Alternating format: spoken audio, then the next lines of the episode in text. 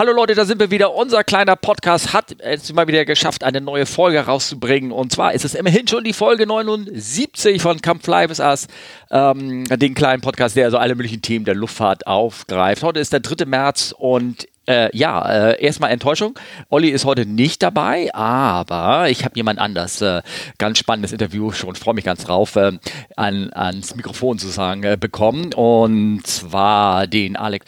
Ähm, ein sehr, ja, sehr äh, un unheimlich Fliegerei begeisterter Mensch, der sehr, sehr viele ähm, Dinge über die Luftfahrt gesammelt hat, äh, aufgeschrieben hat, äh, Leute getroffen hat, von dem wir alle gemeinsam nur träumen können, äh, wie man da alle ge alles getroffen hat. Das ist ein ganz spannendes Interview und ich möchte mit ihm ähm, mich unterhalten über sein Projekt. Aber erstmal stelle ich, äh, gebe ich Ihnen endlich mal Zeit, sich vorzustellen. Hallo Alex, hier ist, äh, wer bist du? Wer, wo kommst du her? Was machst du?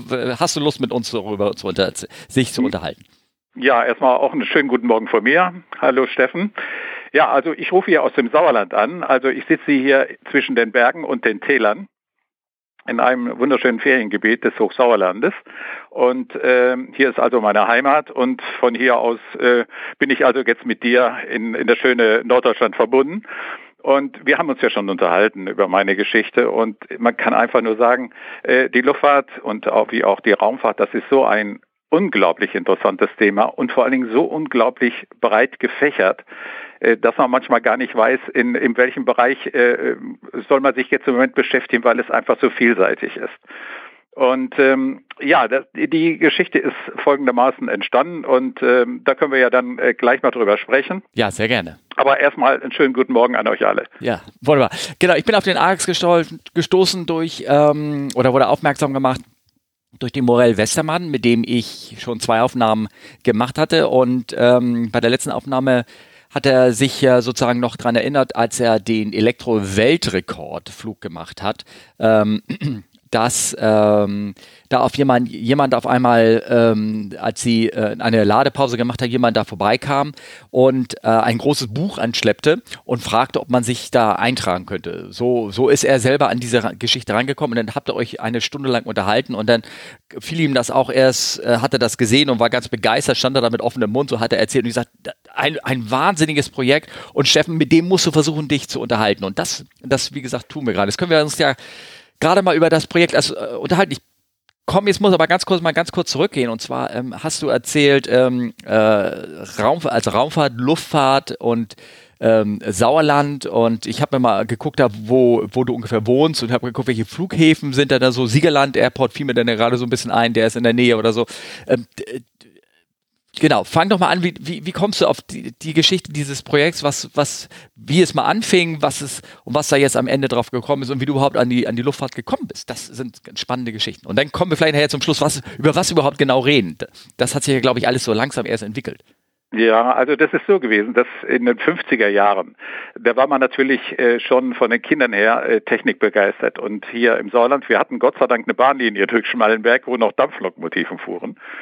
Und mein Freund Klaus damals, der, ähm, der war also derart Technik begeistert und äh, der riss einen direkt auch mit. Und insofern interessierten wir uns dann natürlich in erster Linie, wie das in den 50er Jahren so war, äh, auf unserem Bahnhof an Dampflokomotiven und natürlich dann gleichzeitig auch an die Luftfahrt. Und äh, wir hatten natürlich damals diese Hobbyhefte, die damals weit verbreitet waren und äh, und das Buch Das neue Universum und äh, durch die weite Welt, das haben wir uns mehr oder weniger die Bücher haben wir mehr oder weniger fast aufgefressen. Und äh, durch diese Geschichten äh, lernte man dann auch irgendwelche Namen kennen, die interessant waren. Und äh, so kamen wir dazu und ähm, dass wir uns also dann plötzlich auch für die Luftfahrt interessierten, weil auch das Sauerland damals schon Tieffluggebiet war mhm. und da flogen die Engländer in der Hauptsache mit der Canberra seinerzeit. Das ja. war also unglaublich spannend, wobei wir anfangs immer meinten, das wäre ein Verkehrsflugzeug gewesen, weil es halt so schlank war und so große Tragflächen hatte. Ja, ja, ja. Naja, und dann, ähm, dann ging das weiter. Dann hatten wir über Schmallenberg die, äh, die Luftlinie von Köln nach Berlin. Äh, die Linie ging über, direkt über Schmallenberg und wir sahen dann damals immer die DC-3 über Schmallenberg rum und äh, auch die ersten Constellation, die hier vorbeikamen. Das mhm. war das für uns das große artige Flugzeug mit den drei Leitwerken. Und ähm, ja, das war die Zeit, man interessierte sich dafür und so entwickelte sich das weiter und dann bin ich später auch bei uns im Luftsportverein gewesen und äh, habe dann Bitte? Welcher Flugplatz war das denn? Das ist hier in Schmallenberg, der Flugplatz Rennefeld. Ah, okay. Und äh, eigentlich auch ein äh, beliebter, beliebter Anflugort in, bei schönem Wetter, sonntags zum Kaffee trinken und äh, wir haben eine wunderschöne lange Bahn. Also wirklich für in allen Richtungen ein tolles äh, Landegebiet. Ja, jedenfalls ähm, habe ich dadurch dann im Verein äh, kamen dann natürlich die ersten äh, Flugshows, die man machte und da war ich mit in der Organisation beteiligt und dadurch äh, lernte ich so verschiedene Leute kennen, die also auch in der Luftfahrt interessant waren. Du hast aber selber auch einen Pilotenschein gemacht natürlich. Du, ich habe das, äh, ich habe das Fliegen von einem Freund äh, gelernt. Das ja. heißt, ich hab, er hat mich immer eingewiesen, dass damals auf einer Rabon fingen wir an, dann später auf die PA 18. Mhm. Äh, also naja, PA-18 war natürlich äh, das schönere Flugzeug. Ähm, das will nicht jeder hören. Ja, also ich, sagen, die Robin ist die beste, klar. Ich kann das gar nicht so beurteilen, ehrlich gesagt. Ähm, ähm, ja, ja. Ja, wie gesagt, dann äh, hat er mich auf das Flugzeug eingewiesen und ich, ich konnte dann fliegen, aber ich hatte überhaupt keine Zeit. Ich war ja selbstständig und äh, dann hat er mir also gezeigt, wie man fliegt und äh, ich kam so langsam in diese Sache rein. Das war mir so eine Gefahreneinweisung, mhm. wenn man so okay. will. Jedenfalls äh, stellte ich dann fest, okay, ich mache den Flugschein dann, wenn ich weiß, dass ich mir anschließend der Fahrrock einfliegen kann. Und ja. das ist einfach wichtig dabei. Äh, das heißt, wer einen Flugschein macht, der muss sich hinterher sicher sein, dass er anschließend, wenn er den Schein hat, auch wirklich dann fliegen kann und die Gelegenheit hat, wirklich Stunden zu sammeln und das Wichtigste und dadurch Erfahrung zu sammeln. Olli und, und ich haben den Spruch, noch gefährlicher als Fliegen ist wenig Fliegen. Ja, genau, das ist ein guter Spruch. Ganz genau. Naja, jedenfalls äh, stellte ich dann fest, also die Erfahrung, die, äh, wann willst du das machen? Das geht wahrscheinlich nur im höheren Alter und äh, dann habe ich gedacht, na gut, wenn du alt bist, dann ähm, dann kannst du es vielleicht immer noch machen und das dann auf der PA 18. Aber äh, naja, so zogen also die Jahre ins Land und ich habe immer mal so ein bisschen mitgesteuert und äh, das reichte mir dann manchmal auch. Habe den Schein also nicht realisiert, weil der wäre mir ja eh wieder verfallen. Also ich, ich hätte die Flugstunden gar nicht zusammenbekommen. Ja. Also das war die eine Geschichte. Naja, jedenfalls durch den Verein war es denn so, dass man äh, durch die Flugtage, die man hatte, interessante Leute kennenlernte. Und da kam so ein Schlüsselereignis, das war 1997. Und zwar war das, äh, Moment, 1900, äh, nee, Moment, 1987, da war das Zeitfenster gerade so auf, dass es 50 Jahre her war, dass das Luftschiff Hindenburg in New York in Lakehurst explodiert war. Und da kam abends ein Fernsehbericht über dieses Unglück und dabei kamen noch zwei Zeitzeugen äh, zu Sprache, die dieses Unglück überlebt hatten. Und da habe ich gedacht, es gibt noch Menschen, die dieses Unglück überlebt haben. Das ist ja unglaublich. Äh, da war das ja genau zu diesem Zeitpunkt 50 Jahre her. Und da habe ich gedacht, die musst du kennenlernen. Das geht nicht. Und das ist ja, das ist ja total interessant. Ja. Und dann habe ich dann über die äh, Auskunft habe ich die, die Namen rausbekommen und dann habe ich die einfach in Friedrichshafen angerufen. Ja, okay. Und dann äh, waren sie am Telefon und, und waren also auch sehr nett, sehr verbindlich und haben gesagt, ja, wenn, wenn Sie vorbeikommen, äh, können Sie gerne kommen. Und dann haben wir beziehungsweise ich mit der Familie unseren äh, Jahresurlaub kurzerhand an den Bodensee verlegt. Okay. Und äh, dann haben wir diese Leute besucht und das war so unglaublich interessant. Und dann habe ich gedacht, nimm dir doch mal ein, ein großes Album mit und lass dir diese Leute mal in dieses Album eintragen, handschriftlich eintragen, äh, mit dem Hinweis noch auf ihre Geschichte. Überlebender des Unglücks des äh, mhm. Zeppelin-Untergangs Hindenburg oder so ähnlich. Und ähm, als ich diese Leute kennengelernt habe, da habe ich gedacht, das ist ja unglaublich interessant. Dann, ich werde ja in Zukunft bei diesen Flugtagen immer noch wieder interessante Menschen, Weltrekordler, Weltmeister und diese Leute treffen. Ja. Und ähm, lass sie alle mal dazu schreiben. Und so entwickelte sich das so langsam zu einem Album, äh, wo ich dann immer dachte, Mensch, das ist ja unglaublich interessant, wer alle dran steht, drin steht. Und dann habe ich gedacht, entwickel das doch einfach mal weiter. Ja dann, äh, dann kam so dieser oder jener hinzu und dann hatte ich noch das Glück, das war auch 1987 noch, da lernte ich noch jemand kennen, auch über so einen Flugtag, der noch äh, im Ersten Weltkrieg geflogen war. Der war Jahrgang 1896. Mhm.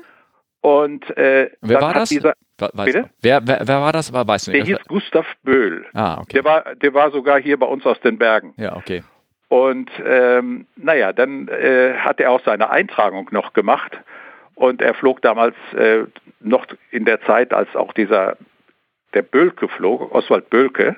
Das war ein bekannter Staffelchef, nachdem auch bei der Bundeswehr, bei der Luftwaffe ein Geschwader benannt ist. Und ähm, naja, jedenfalls, äh, als ich den drin, da habe ich gedacht, Mensch, guck mal, das sind die Zehnerjahre. Und dann lernte ich noch wieder Leute kennen, die in den 20er Jahren geflogen waren. Und da, aber und, jetzt so mehr oder weniger so zufällig danach, ne? so kann man sagen. Äh, zu, ja, ja, also oft zum großen Teil zufällig, weil man wusste ja gar nicht, wo sind die Leute. Ja. Wie will man die finden? Mhm, genau. Und dann, äh, dann, dann kamen die 20er Jahre und da habe ich gedacht, das gibt's gar nicht. 30er Jahre sowieso, davon kannte man um die Zeit ja äh, oder lernte man noch einige kennen, die also auch im Krieg fliegen mussten. Und dann hatte ich schon drei Jahrzehnte und, äh, und dann gab es immer wieder neue. Und dann der eine schickte mich denn dahin, der andere sagt, da wüsste ich aber auch noch jemand. Oder ja, ich gebe Ihnen mal eine Telefonnummer, rufen Sie den doch mal an. Dann ging das so langsam los und es wurde immer spannender, muss ich sagen. Mhm. Ja, Natürlich auch zeitintensiver. Ja, ja, ja. Oh, ja. Aber ich konnte mir das Gott sei Dank ein bisschen einteilen, ja. äh, dadurch, dass ich selbstständig war und ich meine Mitarbeiter und äh, meine Frau im Rücken hatte. Ja. Das war ganz wichtig bei der Sache. Ja, ja, ich wollte gerade sagen, den, den, den, Familienurlaub zu verlegen, dahin, wo man seine, sein Hobby auf einmal macht, das äh, trägt ja auch nicht jeder mit sozusagen. Ne? Ja, ja, natürlich. Aber das funktionierte immer ganz gut und es waren auch immer eigentlich dann schöne Ziele gewesen. Ja. Äh, die dann später durch die ganze Welt gingen. Und ähm, ja, dann, äh, dann waren die, die 30er Jahre, 40er Jahre und dann ging das so durch die Jahrzehnte immer weiter. Und das war dann etwa so 1989, 90 ging das so, als ich plötzlich feststellte, äh, dass es ja möglich wäre, dass ich jetzt schon sechs Jahrzehnte drin hatte, dass man, wenn man noch 30 Jahre die Sache weiter betreibt, dass man ja die ersten 100 Jahre der Luft- und Raumfahrt äh, in dieses Werk reinkriegen könnte. Ja, okay. Um diese Zeitzeugen so ein bisschen zusammenzuführen in einem Buch. Ja, und da war der Virus natürlich gesetzt. das kann man sich ja vorstellen. Und äh, sozusagen die Jagd eröffnet, ne? Kann man was sagen? Äh, ne? Das kann man wirklich so ja, sagen. Ja. Und ähm, aber Gott sei Dank, wenn es, wenn es in der normalen Jagd gewesen wäre, dann hätte mir so mancher Hirsch gesagt, ja. einmal lauf mal da hinten hin, schieß da mal, da sitzt noch ein besserer. Ja, ja, ja, ja klar. Aber es, es war eine tolle Sache. Es hat natürlich extrem viel Spaß gemacht, ja. diese ganze Geschichte. Und ähm, ja, das ging dann so durch die ganzen Jahre hindurch und so entwickelte sich das Werk dann immer weiter. Dann lernte ich die ersten Astronauten kennen. Ähm, die dann schon in den 60er Jahren flogen ja. und ähm, ja, so ging das durch Jahrzehnte durch bis, äh, bis heute zum Jahr 2022. Ja, ich habe ähm, ich hab ja so ein bisschen mal geguckt, ob man was im, im Netz, ähm, sozusagen, also im Internet, ähm, was findet über dein Projekt und das ist nicht viel. Also ähm, äh, es gibt da so ein, zwei äh, Berichte im Sauerlei, im Sauerländer Heimatmagazin habe ich zum Beispiel was gefunden oder im Wollmagazin, da stand so ein bisschen drin. Ja, und das da ist so unser, für unsere Kurm Freizeit GmbH hier. Ja, genau, richtig. Da habe ich da so ein bisschen was gefunden, so dass man, äh, wenn, wenn jemand jetzt sich auch ein Bild davon machen will, wie, wie du denn aussiehst oder wie das denn, äh, was das denn so ist, da sieht man so ein bisschen, was für Bände das da schon rumliegen. Ähm, ich glaube, das sind mittlerweile wie viele Bände? 35 oder sowas in der Art? Ja, es ist eine, eine ganze Anzahl geworden das ist natürlich wirklich ja, äh, zehn, zehn ähm, Jahrzehnte, das ist eine ganze Menge, ja. was, äh, was man unterbringen muss. Das ja. gibt dann natürlich einige Bücher. Ich, da stand irgendwas sowas drin mit äh, 1500 Treffen, kann das sein? Oder? Ja, ja, insgesamt könnte man sagen, also etwas mehr vielleicht, aber das wir mal so rund 1500 äh, äh, so Repräsentanten der Luft- und Raumfahrt äh, habe ich dann halt getroffen. Und ähm, ganz ehrlich, ich glaube, sowas Vergleichbares gibt es also ich, ich, glaube nicht. Ne? Ich meine, es gibt immer diese, diese Bücher, wo sich dann Ehrengäste oder irgendwas so irgendwo so eintragen kann, aber umgekehrt, dass jemand Jagd macht, die, Entschuldigung, das Wort ist sich jetzt gemeint, aber jeweils die, den Aufwand und vor allen Dingen auch äh, die private Freizeit ja dafür aufwendet und auch Geld vor allen Dingen, ähm, das ist ja alles es ist ja nicht gesponsert oder irgendwas von, von irgendeinem, um das zusammenzusammeln. Ähm, äh, also ich bin, ich bin ganz ehrfurchtsvoll. Ich habe das zwar, wie gesagt, noch nicht gesehen. Ich, ich, lese nur die Zahlen und die Bände und die Treffen und, und vor allem, wir kommen ja bestimmt auch gleich noch drauf zu sprechen, wer, wen du da alle schon getroffen hast ähm, und der, der sich da eingetragen hat in das Buch. Und ich glaube, das ist ja mehr als nur einfach nur ein Autogramm. Das ist nicht nur eine Autogrammsammlung, das ist ja, da ist ja noch ein bisschen mehr dahinter. Äh, da kann ich, kann ich nur jetzt schon so meinen mein Hut ziehen. So, wirklich Respekt. Und ähm, 35 äh, Bände, 1500 Treffen. Und das fängt 1910 an und da sind sogar äh, Graf Zeppelin habe ich gehört, also nicht nur die Überlebenden von der Hindenburg, sondern auch äh, hast du aus der ganz ganz frühen Zeit ähm, Menschen auch, äh, die sich da eingetragen haben. Mal so, wir könnten mal so die, in Jahrzehnten so vorspringen, wer denn da alles so äh, drinne steht, wenn du da drauf Lust hast. Ja, also wie gesagt, dann begann das in den Zehnerjahren. Ja. Äh, das waren dann äh, eigentlich die ersten Flieger, die damals auch noch mit, mit so selbstgebauten Hanggleitern begannen, mhm. äh, wie zum Beispiel ein Karl Neubronner, der wohnte in Kronberg im Taunus. Und der hat dann an dem Hang diese ersten äh, Segelflüge gemacht. So fingen diese jungen Burschen damals an. Die bauten sich so also einen äh, Hängegleiter selbst. Da gab es äh, Bauanleitungen und das war dann in den Nullerjahren, äh, haben die dann diese Dinge gebaut und fingen dann auch um diese Zeit, um dann Anfang der Zehnerjahre dann an und machten dann diesen Hangflug und mhm. äh, dadurch bekamen die natürlich auch schon äh, ein fliegerisches Gespür. Und er, dieser Karl Neubauer, machte seine ersten Flüge in Kronberg in Taunus an einem Hang. Genau an diesem Hang befindet sich heute der Opel Zoo. Ah, okay. Genau, da ist er damals geflogen.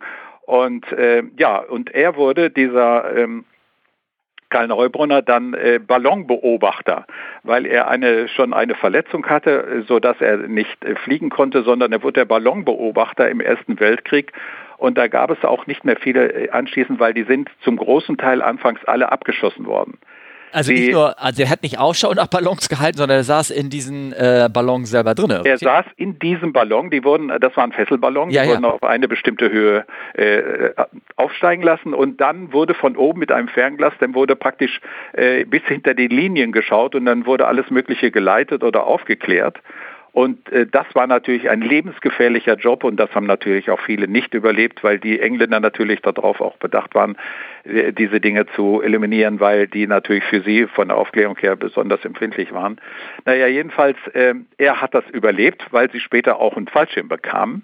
Ich wollte gerade sagen, da, da gibt es, also mein, ich kenne das so aus diesen alten Schinkenfilmen, ne? so, wo, wo dann die, da sieht man die, die, ähm, die Menschen, die da in dem Ballon drin sind, immer runterspringen mit ihrem Fallschirm, da todesmutig aus einer relativ geringen Höhe. So. Ja, das war ja schon, das war ja dann schon eine sportliche Veranstaltung, ja. aber äh, das für die da oben drin standen, für die war das alles andere als sportlich, sondern da ging es wirklich auch ums Überleben. Also sie wurden natürlich dann auch von den damaligen Jagdflugzeugen, den Doppeldeckern äh, geschützt, mhm. Aber äh, wie gesagt, viele haben es nicht überlebt, aber dieser Karl Neubräuner, der hat es halt überlebt und äh, den traf ich und als er sich eingetragen hat, äh, da war er 101 Jahre alt. Oh Gott, okay.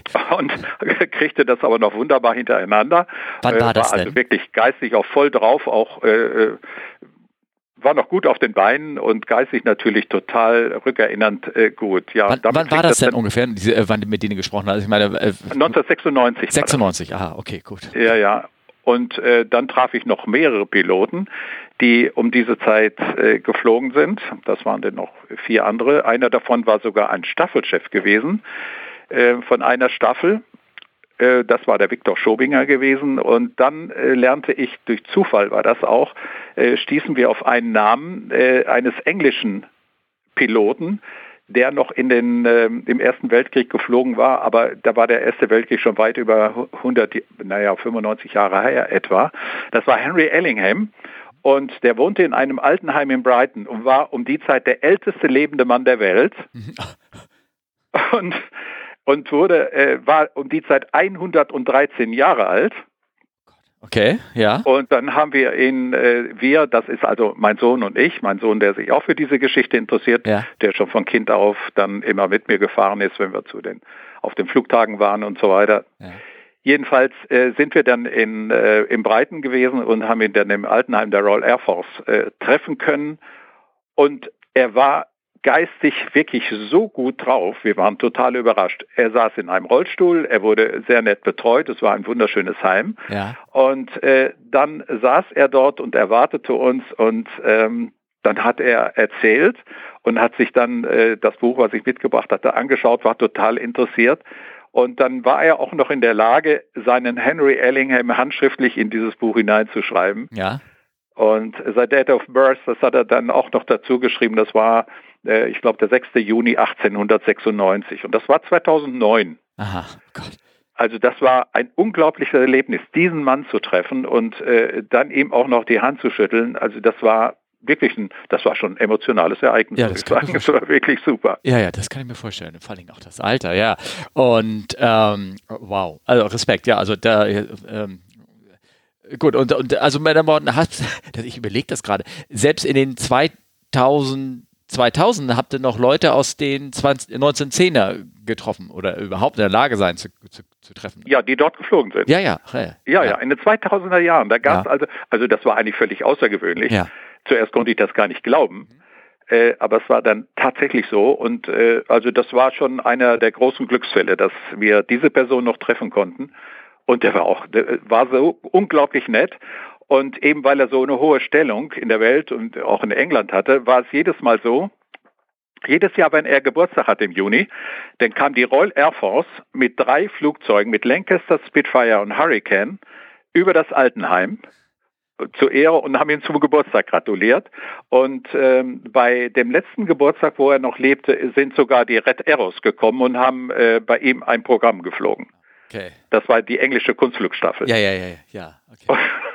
das war natürlich ein wunderbares Geburtstagsgeschenk dann also auch für Henry Ellingham. Aber gut, aber das sind auch wirklich, das sind die Engländer, die sind natürlich da in ihrer Geschichte so begeistert drin. Ich glaube, das würde man in Deutschland nie erleben, fürchte ich. Nee, das würde man hier nicht erleben. Also das, äh, ja, ist leider so, ja. aber äh, es ist so. Ja, ja. Ne? Und die Engländer, die sind da also wirklich äh, völlig anders aufgestellt. Auch was die Historie betrifft, das ist, ähm, ist schon begeisternd. Das, das ist aber, das geht dann so durch. Das England, dann ist das in Südafrika so, das ist in Neuseeland so, das ist in Australien so, also das ist in Singapur so. Also die Engländer, die haben schon eine tolle fliegerische Tradition und ich muss ehrlich sagen, die, ähm, da kann man nur einen Hut vorziehen, wie die mit ihrer Historie umgehen. Das ist schon toll. Ja, ja, ja, definitiv, definitiv. Naja, gut, äh, wie die Franzosen auch. Also das muss ich sagen. Also da kann man auch den Hut vorziehen. Ja, es gibt also gewisse Teile der Geschichte, ist man nicht mehr so deutsch aus deutscher Sicht. Ähm, und deswegen kann ich manchmal auch verstehen, dass man gewisse Teile dann auch nicht mehr so ähm, hochhalten möchte. Wobei natürlich da fliegerisch es auch äh,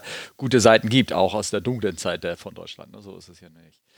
Ähm, äh, ja, natürlich. Ja. Also die, das kann man zwischendurch auch noch mal erwähnen, dass die Fliegerei, die Geschichte der Fliegerei äh, besteht eigentlich aus vielen Höhen, Höhenflügen und, und besteht auch aus vielen Tiefen. Aus Tragödien, wirklich äh, schlimme Dinge, aber das ist, das sind die 100 Jahre der Fliegerei. Also man kann die Fliegerei, diese 100 Jahre, nicht nur in schönen Farben malen, das, das sind Ereignisse, was alles passiert ist, äh, sind unglaublich viele traurige Dinge bei. Äh, wenn man an verschiedene Jagdflieger, das Erzählen von vielen Jagdfliegern, äh, denkt, wie die, da, was die für Ängste und Nöte durchgestanden haben und mit was für Verletzungen die rausgekommen sind ja. und vor allen Dingen immer die engsten Freunde verloren haben. Ja, ja, klar. Also äh, Fliegerei ist dunkles Kapitel und hellstrahlendes Kapitel. Es ist einfach so. Aber wenn man die Geschichte darstellen will, wenn man die Leute treffen will, dann trifft man die aus den unterschiedlichen Szenarien. Dann, da sind wirklich äh, Leute bei, die aus den dunkelsten Kapiteln berichten können, die eigentlich froh sein können, dass sie überhaupt noch leben, dass sie sich mit einem unterhalten können. Äh, und die meisten ihrer Freunde haben das halt nicht überlebt und äh, auch ja, so, so ist die so Luftfahrt normal. Ja, also, so wie gesagt, das ist eine Geschichte mit Höhen und Tiefen. Ja. Das ähm, passt eigentlich zu Luftfahrt. Ja, genau. Ähm, äh, gerade hatten wir die 1910er, da war natürlich der Erste Weltkrieg. Ähm, in den 1920ern, da wurde es ja so ein bisschen ruhiger, ne? Da ähm, war ja nicht mehr. Hast du da ähm, aus der Bereich, äh, mir fällt ja gerade, da waren natürlich unheimlich viele technische Entwicklungen, die da passiert sind, aber die, die man gar nicht so im Kopf hat. Hast Kannst du dich da, äh, oder wen hast du aus der Zeit getroffen? Äh, hast, kannst du da, ich, find, ich bin ja immer so begeistert, dass du die Namen dir so rauspurzeln von ähm, Viktor Schobiger und äh, den anderen Harry, dass sie so, so raus, rausputzeln aus dir. Ist, aus den 20ern fällt dir da ein, wenn du da in deinem, in deinem Buch drin hast? Die 20er Jahre, das war natürlich eine unglaubliche Zeit und äh, das war eigentlich der Aufbruch in den zivilen Luftverkehr, kann man sagen. Und das wurde eigentlich auch ausgelöst zum großen Teil durch die Firma Junkers, die seinerzeit das erste wirkliche Verkehrsflugzeug der Welt auf den Markt brachten. Das war die Junkers F-13. Mhm dieses ähm, kleine Flugzeug mit vier Passagieren, zwei Piloten, noch mit einem offenen Cockpit. Mhm. Und das ist das erste Metallflugzeug, Verkehrsflugzeug der Welt und, und das erste Flugzeug, was wirklich speziell nur für den Reiseflugverkehr ähm, ähm, gebaut worden ist. Mhm. Und, ich glaube, ich habe auch ein Bild äh, im Kopf, genau. Ja, ja die, äh, die Firma ähm, der Morzig, der, der hat das nachbauen lassen. Also es gibt inzwischen Nachbauten, fliegerische Nachbauen, flugfähig. Da hast du mit Sicherheit auch schon von gehört. Ganz bestimmt, ja, ja. Von dieser F-13. Das ja. ist die Firma Remova, die dieses äh, Flugzeug hat nachbauen lassen. Äh, wunderbares Teil. Ja, weil das, diese, weil das diese Aluminiumhaut hat, ne? die, äh, ja, genau. den Koffer auch da. diese Wellblechhaut, ja, die genau. dann später auch bei der U-52 war. Mhm. Das war ja dann die Weiterentwicklung mhm. genau, davon. Ja. ja, und in der Zeit, in den 20er Jahren, da ging es ja dann los und es wurde ja dann 1926 die Lufthansa gegründet. Ja. Und ein Kapitän, der aus der Gründungszeit von 1926, den habe ich auch noch kennengelernt, das war Johannes Rathje aus Hamburg. Okay. Und dieser Johannes Rathje, das ist wirklich, äh, der gehört wirklich zu den ersten Piloten der Lufthansa überhaupt. Ja. Und Lufthansa ist ja jetzt über 90, das ist über 90 Jahre her. Und ja. äh, er wurde damals, äh, nachdem er schon F-13 und W-34 und auch U-52 Pilot war, wurde er nach Japan, nach ähm, China geschickt, um dort die mit die deutsch-chinesische Fluggesellschaft zu gründen. Und zwar war das die Eurasia. Ah, okay. Und die Eurasia, das war also ein äh, Joint Venture Unternehmen mit, äh, mit China und ja. Deutschland. Und äh, der Sitz dieser Firma war in Shanghai. Und von Shanghai wurde dann, äh, hat man versucht, das Luftverkehrsnetz aufzubauen, um die Postbeförderung zu beschleunigen. Mhm.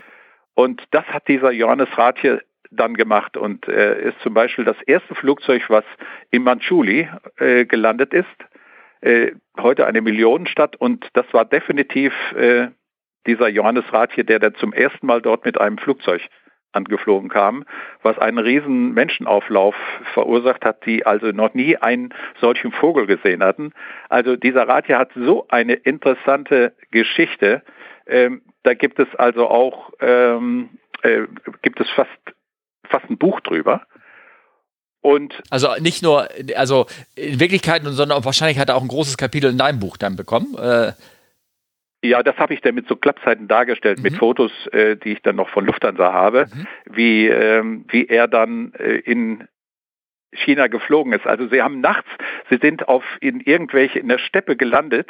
Das waren dann so Zwischenlande- und Tankmöglichkeiten. Äh, ja. Und ähm, dann gibt es ein Bild von ihm, da sitzt er vor einem Zelt, darüber hängt ein, ein Bärenfell und ein Gewehr und am Fernglas eine Funkstation und eine Bratpfanne für Spiegeleier. Das war die Lufthansa-Station Suchow.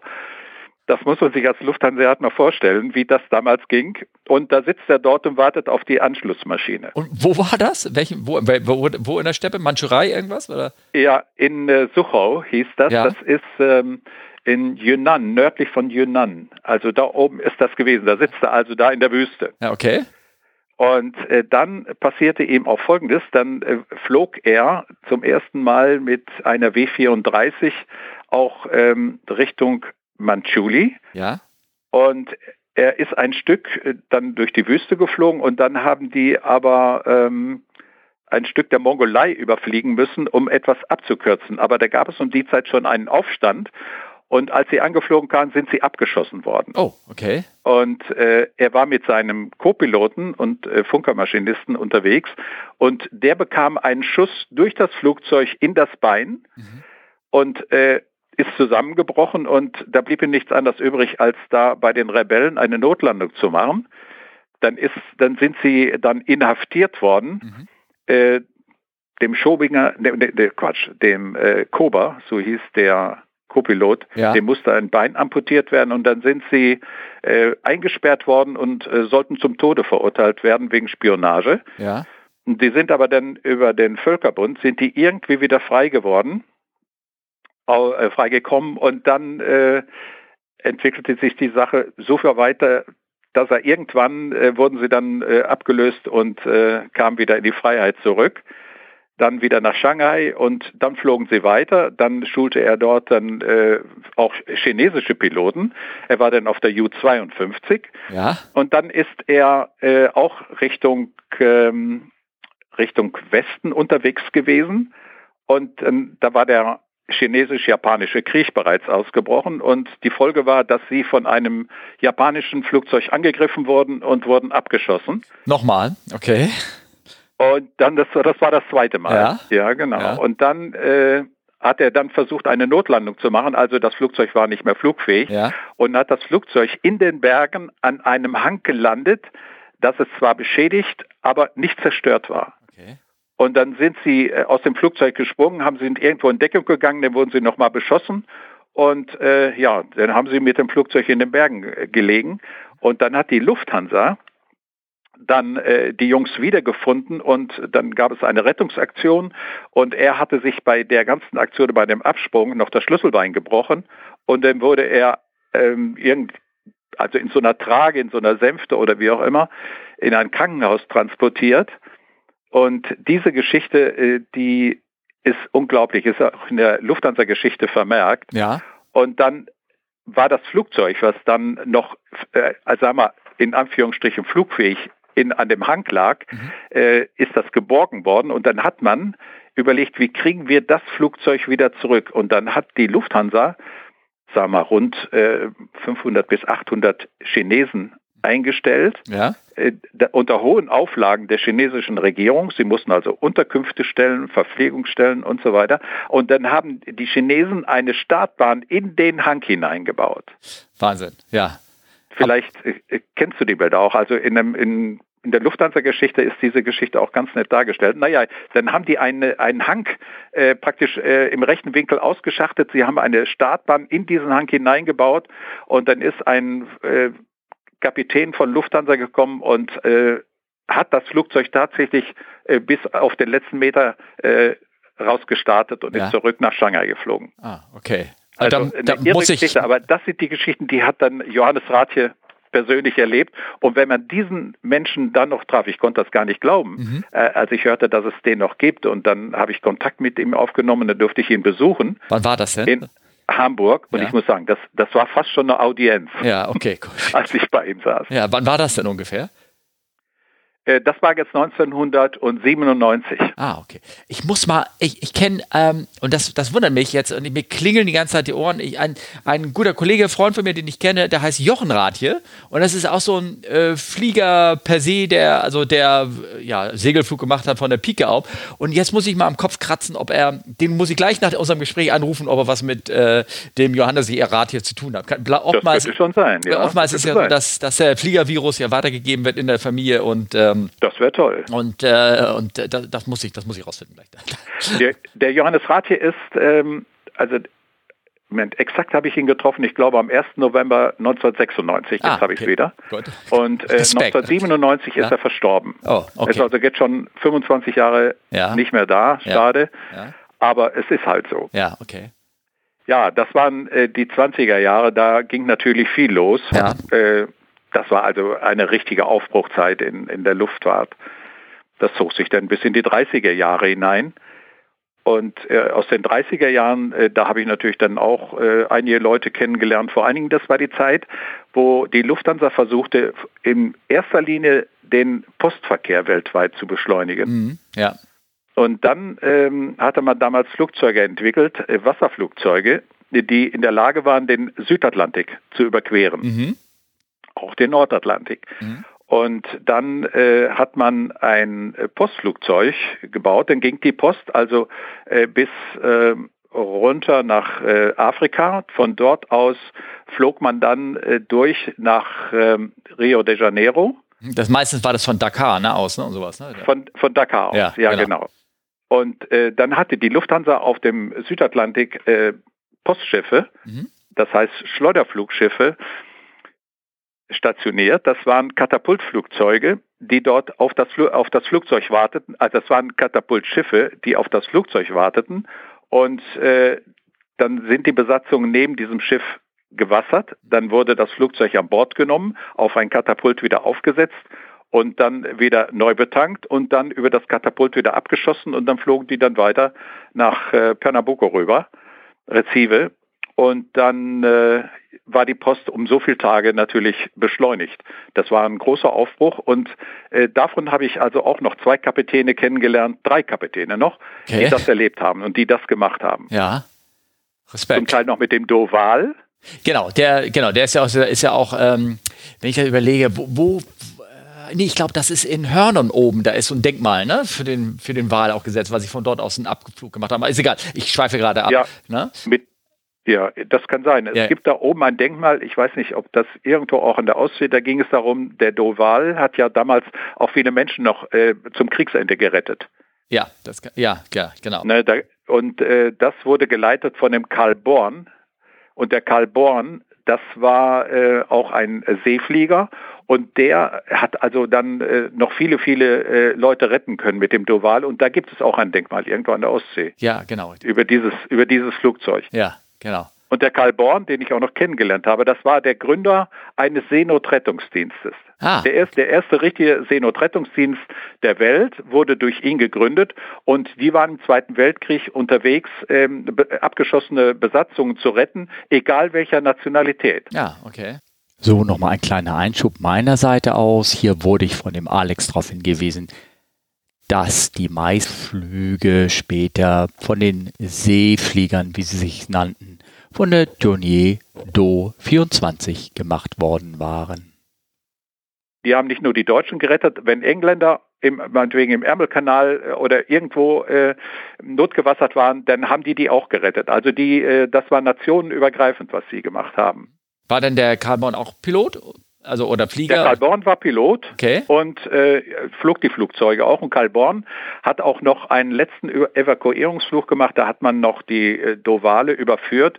Und das war ähm, eigentlich der letzte Flug äh, nach oder nach dem Krieg, wo noch äh, Kriegsflugzeuge flogen. Mhm. Das ist der Flug gewesen. Die wurden dann begleitet von, von Hurricane oder Spitfire der Engländer und dann äh, haben die diese Flugzeuge noch überführen dürfen Ah, diese Seenotrettungsflüge. Die flogen auch später noch in Spanien Mhm. in den 50er Jahren als Seenotrettungsflugzeuge. okay. Ja. Und, äh, Ja, das den, sind so diese Zeitzeugen, Ja, die also genau. auch diese Geschichte gegründet und auch Ja. erlebt haben. Ne? und die sind äh, auch bei dir im Buch sozusagen, haben sich äh, eingetragen.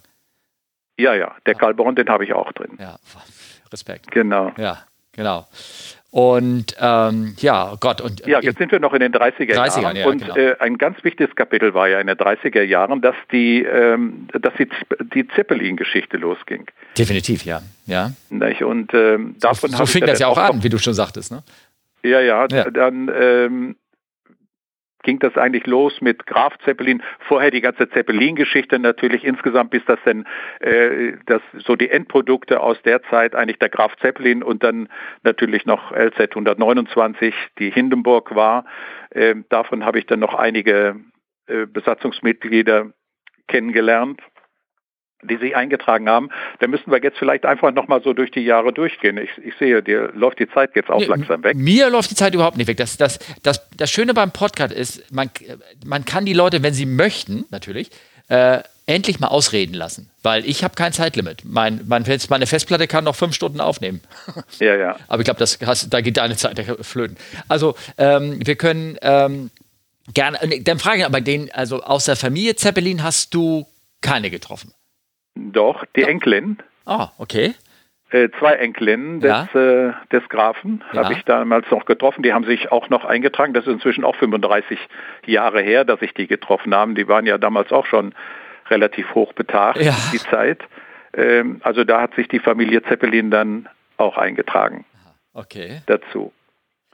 Ja, Ja, du hast ja nicht, äh, ganz kurz, äh, äh, ich schweife ab, äh, vielleicht äh, in den Jahreszahlen her, aber ich weiß, du hast ja nicht nur aus der Familie Zeppelin jemanden getroffen, sondern du hast mal erzählt, du hast auch aus der Familie Boeing jemanden geschafft, äh, dass er sich bei dir einträgt, oder? Ja, das, das war eigentlich eine Geschichte gewesen, das geht jetzt in die 2010er Jahre Okay, hinein, gut, dass wir, dass Ja. wir versucht hatten, damals noch den den Kapitän beziehungsweise den, äh, einen der Besatzungsmitglieder von einem Erstflug des Jumbojet Ah, okay. kennenzulernen. Gut, okay. Und das war Brian Weigel und den haben wir seinerzeit in Seattle noch treffen können. Er lebt ja leider auch nicht mehr. Mhm. Und ähm, er war damals der Cheftestpilot von Boeing und war dann beim Erststart des Jumbojet am rechten Platz und am linken Platz war der Projektpilot. Mhm. Und Brian Weigel hat dann, äh, wie gesagt, den Erststart des Jumbojet mitgemacht. Und den haben wir damals noch kennenlernen können in Seattle. Ja. Und als wir dann von dem Besuch zurückflogen, da haben wir so unterwegs so überlegt, äh, mein Gott, das, das wäre doch was, wenn, gibt es eigentlich noch jemand von der Familie Boeing? Und dann haben wir mal recherchiert und dann haben wir herausgefunden, dass es noch den Sohn des Firmengründers gab. Also der, der ähm, Alter Boeing, der hatte einen Sohn mhm. und äh, William E. Boeing mhm. hieß der Firmengründer und sein Sohn hieß auch William E. Boeing, mhm. genau wie sein Vater. Mhm. Gute Tradition. Und der lebte um die Zeit noch. Ja. In, in Seattle, war allerdings äh, sehr krank und da haben wir überlegt, Mensch, wie können wir daran kommen? Und durch, wir haben durch irgendeinen Zufall die Telefonnummer herausbekommen und dann haben wir einfach dort angerufen. Ja. Und dann meldete sich Boeing. Oh. Und äh, dann äh, haben wir unsere Geschichte vorgestellt und dann äh, haben sie mit William E. Boeing gesprochen und er hat gesagt, ja, herzliche Einladung äh, könnten wir machen. Und dann sind wir bei dem nächsten Besuch dann äh, bei Boeings gewesen und dann haben wir ihn besucht.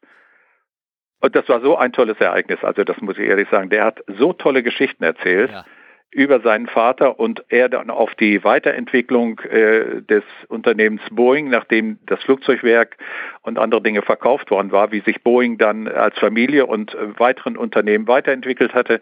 Das war schon eine spannende Geschichte. Interessant und etwas hilfreich dabei war, äh, ich bin ja ein Sauerländer, ja. hier unten in Nordrhein-Westfalen, und die Boeings kommen aus dem Sauerland. Ah, okay, gut. Oh. Also die sind gebürtig äh, von der, an der Lenne, äh, Schmallenberg liegt auch an der Lenne und Hohenlimburg ist also die, äh, die westliche Stadt von uns und dort lebte die Familie Boeing und die gibt es mit Nachfahren auch dort noch. Und äh, ja, dann haben wir uns natürlich auch über seine, seine Heimat, seine Ureltern äh, dann unterhalten und die Boeings sind auch Holzleute, Holzfachleute. Und äh, da hat er natürlich auch äh, danach gefragt und um die Zeit konnten wir gerade von dem Kyrill erzählen und äh, was ihn auch betroffen machte, dass also dadurch so unglaubliche Waldverluste hier gegeben hat. Und äh, ja, das war auch ein äh, tolles Ereignis. Und dann hatten wir den Namen William E. Boeing noch im Buch, weil es gibt keine Familie Airbus aber äh, eine Familie Boeing noch und das war natürlich toll, dass man einmal die Verbindung hier zum Sauerland dann also auch über die Flugzeugwerke äh, dann noch in das Buch hineinbekommen konnte. Also ähm, Du, wenn wir uns jetzt sehen können, wir, liebe Hörer, wir, wir hören uns nur. Äh, wenn mich äh, der Alex sehen würde, ich, ich sitze die ganze Zeit hier mit einem breiten Grinsen und höre diese Geschichten mit, mit spannendem, offenem Mund zu. Also das ist ganz toll. Ähm, ähm, was ich mich ähm, frage, die, ähm, äh, sagen wir mal ganz, die, ähm, der, Name Boeing hier im, im Deutschen, ist der noch, ähm, äh, wird er genauso noch geschrieben? Also wenn es noch Nachfahren da gibt, gibt es noch... Ähm, ähm, nee, das, nee? Äh, nee das, das, das wurde dann aus, also hier in Deutschland hießen die Boeing. Mit, mit Ö. Ö. Ö. geschrieben. Ah, okay. Ja, ja. Gut, okay. Äh, hatten eine kleine Firma in äh, Hohenlimburg. Ja. Und äh, als der dann ausgewandert ist, der William, dann der, also jetzt der Urvater, ja. äh, dann als er an Amerika da wird der Umlaut eben anders ausgesprochen, da genau. wurde dann aus dem Ö OE, da mhm. wurde da also Boeing raus. Okay, gut. Ah, okay. Aber Boeing äh, heißen sie hier noch mhm. und äh, es gibt dort auch auf dem Friedhof noch äh, Gräber, wo man also Boeing dann Aha. noch findet. Aha. Und äh, ja, das sind alles so Geschichten gewesen, mit denen wir uns dann mit William E. Boeing äh, dann unterhalten konnten und es war so spannend. Und er hatte gerade eine, zu der Zeit, als wir ihn trafen, eine schwere Kopfoperation mhm. hinter sich. Aber die Sekretärin meinte, ach, wenn wir dann kommen, er freut sich so. Und äh, ach, er wird, ähm, ja, ich sag, wie, wie lange wird er wohl noch durchhalten? Also mit Sicherheit zehn Minuten, Viertelstunde wird das auf jeden Fall gehen. Mhm. Da waren wir hinter weit über eine Stunde bei ihm. Mhm. Und er hat so erzählt und es, es war richtig toll. Also man merkte, dass es ihm also auch Spaß machte. Ja, und wir waren natürlich dann äh, total happy, dass wir das dann noch hintereinander bekommen. Also wir, mein Sohn und ich, äh, dass wir das dann noch im Buch hatten. Also das war für mich wirklich äh, wieder eines der absoluten Highlights. Ah, das kann ich mir gut vorstellen. Ähm, äh, sehr gut vorstellen. Ähm, ich ich habe dich jetzt leider so ein bisschen in da vorne gezogen, so in die, in die 2000er, also von den Interviewzeiten her, wobei der, ja, man kann der, immer mal ein bisschen springen, ja, weil genau. eines ja auch mit dem anderen dann schon mal verbunden ist. Ne? Genau, richtig. Das ja. ist ja eigentlich auch eine Geschichte aus, der, aus den 40ern. Da fing es ja mit Boeing und mit B und die ganzen Bombern sozusagen, fing es ja so die, die Geschichte an. Ähm, ich ja, aber gerne mit Post, auch mit Postflugzeugen fing der an. Ah. Weil die alten Boeings, ja. also das waren eigentlich Holzhändler. Mhm. Die hatten also ein Sägewerk und machten äh, Schiffsbau. Mhm. Äh, die sind zuerst in Detroit gewesen, sind dann von da aus äh, rüber nach, äh, weil das Holz dann da zu Ende ging, sind die dann nach Seattle gegangen, weil da eben die waldreichen Gebiete waren. Mhm. Und ähm, dann haben die Holzschiffe gebaut und der ähm, William E. Boeing, der war dann äh, auch flugbegeistert und äh, dann haben sie begonnen, irgendwann er mit einem Kollegen äh, ein erstes Flugzeug zu bauen und das war also dann so die Grundidee und daraus entwickelte sich dann letztendlich dieser riesige Weltkonzern. Wahnsinn, Wahnsinn. Toll. Ähm, genau, die, äh, die 30er, dann die, die 40er, leider durch natürlich durch Krieg unheimlich geprägt, aber hat natürlich eine große Anzahl von auch äh, quasi Legenden, darf man ja auch schon mal sagen, hervorgebracht. Also nicht nur von ähm, ich sag mal so Pionieren, sondern auch wahrscheinlich von Fliegerassen aus der Geschichte. Also ähm, da hast du bestimmt auch, könnte ich mir vorstellen, ein, zwei viele Namen äh, bekommen können. Ja, nat ja natürlich. Ja. Also äh, das ist ja auch ein, gerade der Zweite Weltkrieg ja. ist ja so gewesen. Das hat ja also, was die Technologie betrifft, ja. einen derartigen Schub gegeben, wo ja nachfolgende Generationen eigentlich von profitiert haben die Triebwerke, das ist damals entwickelt worden, wir müssen die Jagdflugzeuge schneller haben. Das, äh, das ist diese Geschichte und die Entwicklung der Triebwerke aus der Zeit und vor allen Dingen die Erprobung der Triebwerke. Die Jungs, die konnte man vor 30 Jahren, diese Testpiloten, die konnte man da noch kennenlernen, mhm. die dann äh, diese, diese Flugzeuge wie auch den Raketenjäger damals, die Me 163, die den noch erproben konnten und dann auch im Endeffekt noch im scharfen Einsatz fliegen mussten. Ja. Äh, das haben ja auch etliche nicht überlebt, dieses lebensgefährliche Flugzeug. Ja. Aber, ähm, aber trotzdem waren die Jungs stolz darauf, dass sie plötzlich so ein Hightech-Teil fliegen durften. Die Gefahr und äh, das, das haben die verdrängt und haben sich einfach reingesetzt und ähm, die es überlebt haben, ja, die haben einfach Glück gehabt, aber waren, hatten irgendwie Hightech geflogen. Naja. Das war natürlich für diese jungen Kerle. Das waren ja alles junge Burschen, die das damals gemacht haben. Und die waren natürlich stolz darauf, so eine Technologie fliegen zu können. Das kann man sich vorstellen. Das wäre, äh, heute ist man auch, wenn man etwas Neues fliegen kann, was äh, weltweit einmalig ist, dann sind die Jungs stolz. Und äh, das war auch damals der Fall. Ja, vor allen Dingen, die wurden ja damals ähm, äh, mit weniger Stunden Ausbildung hinter, den, hinter dem Sitz geklemmt, hinter dem Steuerknüppel geklemmt, die man heute braucht, um, um einen ganz normalen PPL zu machen. Also das, das, war ja nur eine Handvoll und dann haben sie ihn auf den Rücken geklopft und gesagt, hier, flieg mal los, ne? Verteidige. Ja, also, äh, also. Das, das ist schon erschreckend manchmal, wenn man das hört. Vor allen Dingen zum Schluss in den 40er Jahren, mit wie wenig Flugausbildung, die dann in den Me 109 gesetzt wurden und dann auch noch kämpfen sollten. Die waren froh, dass sie da oben irgendwo durchkamen das, das war schon, äh, das hat etliche äh, Menschenleben gekostet. Da sind ja fast mehr bei, bei Start und Landung fast mehr von diesen Jungs umgekommen als in Luftkämpfen ja, hinterher. Richtig, ja, ja, traurig. Das ist, das ist tragisch. Und äh, aber wie gesagt, in der ganzen Luftfahrtgeschichte gehört sehr viel Tragik ja, dazu auch. Genau, genau, genau. Äh, wen hast du, ist da, fällt dir ein Name ein, den du da aus der Zeit, den 40ern ähm, ja, wenn ich mal ein Beispiel nenne, ja, gerne, Johannes, Stein, Johannes Steinhoff.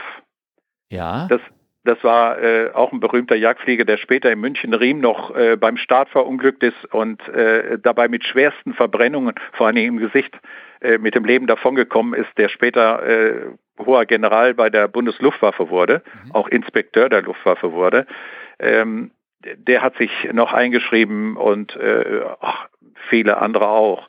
Also man traf die einfach und dann kriegt man natürlich von diesen Oyen noch den Tipp, Mensch, äh, äh, rufen Sie den oder den doch mal an. Ja. Und ähm, so hat sich das dann durchgeführt. Also der Zweite Weltkrieg, das, das sind eigentlich Kapitel gewesen, das waren ja so viel unterschiedliche Dinge. Das, das sind die Aufklärer gewesen, das sind die Seenotretter gewesen, das sind äh, die Jagdflieger gewesen, die Transportflieger. Also das ist so breit gefächert und, und jedes neue Flugzeug, was um die Zeit in Höchstgeschwindigkeit entwickelt wurde, ja. äh, das, das, waren, das, das waren alles zukunftsweisende äh, Technologien, wo man später dann in den 50er Jahren, also auch die Alliierten dann, die Sieger äh, davon profitieren konnten. Ja, ja, ich die haben nicht umsonst viele von unseren Testpiloten dann äh, äh, nach, nach äh, Russland wurden die seinerzeit äh, mit Zwang importiert, aber hier im, im, Westen, da wurden die also dann auch äh, geködert, mit nach Amerika oder mit nach England oder auch mit nach Frankreich zu gehen, um ihr Können da praktisch mit in den Dienst zu stellen. Und äh, die wurden dort äh, gut behandelt und auch gut bezahlt. Und äh, man, das endete ja bei der Raumfahrt. Ja. Wenn man das Kapitel mal nimmt, ging das dann bis zur Mondlandung. Ja, ja, das, genau. waren, das waren die, die Peenemünder gewesen. Ja. Und wenn man diese Leute äh, noch getroffen hat, das war also also Konstrukteur der Saturn V zum Beispiel, bei dem wir noch saßen, mhm. Joe Grant, einer der Hauptleute, der, der verantwortlich war für diese. Auch hier nochmal ein kleiner Einschub von mir. Und zwar sollte ich euch darauf hinweisen, dass der Raketentechniker, von dem der Alex jetzt hier gerade gesprochen hatte, nicht der Joe Grant war, sondern der Dieter Grau. Da hat er sich hier leider im Namen verwechselt. Das war ihm wichtig, dass ich euch darauf hinweise. Den haben wir auch noch getroffen. Da war er auch 101 Jahre alt. Okay. In Huntsville. Ja. Auch zehn Jahre her. Ja. Okay. Aber äh, ja, aber so, wie gesagt, das waren die 40er Jahre, äh, wo also so viel Hightech äh, produziert wurde, also in allen Ländern. Also die Engländer waren dabei, äh, möglichst weit zu kommen, die Franzosen, die Amerikaner äh, und natürlich die Deutschen. Und äh, da gab es Entwicklungen, äh, wie, wie hoch kann man äh, fliegen, Höhenforschung zu machen.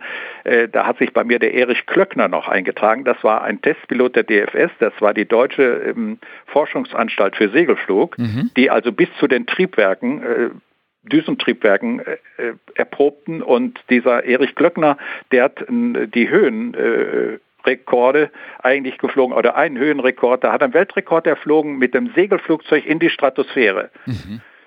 Und er ist der erste Mensch gewesen, der antriebslos in die Stratosphäre vorgedrungen ist und war 1940 ist das gewesen, bis in die Stratosphäre auf 11.400 Meter ist er aufgestiegen. Okay.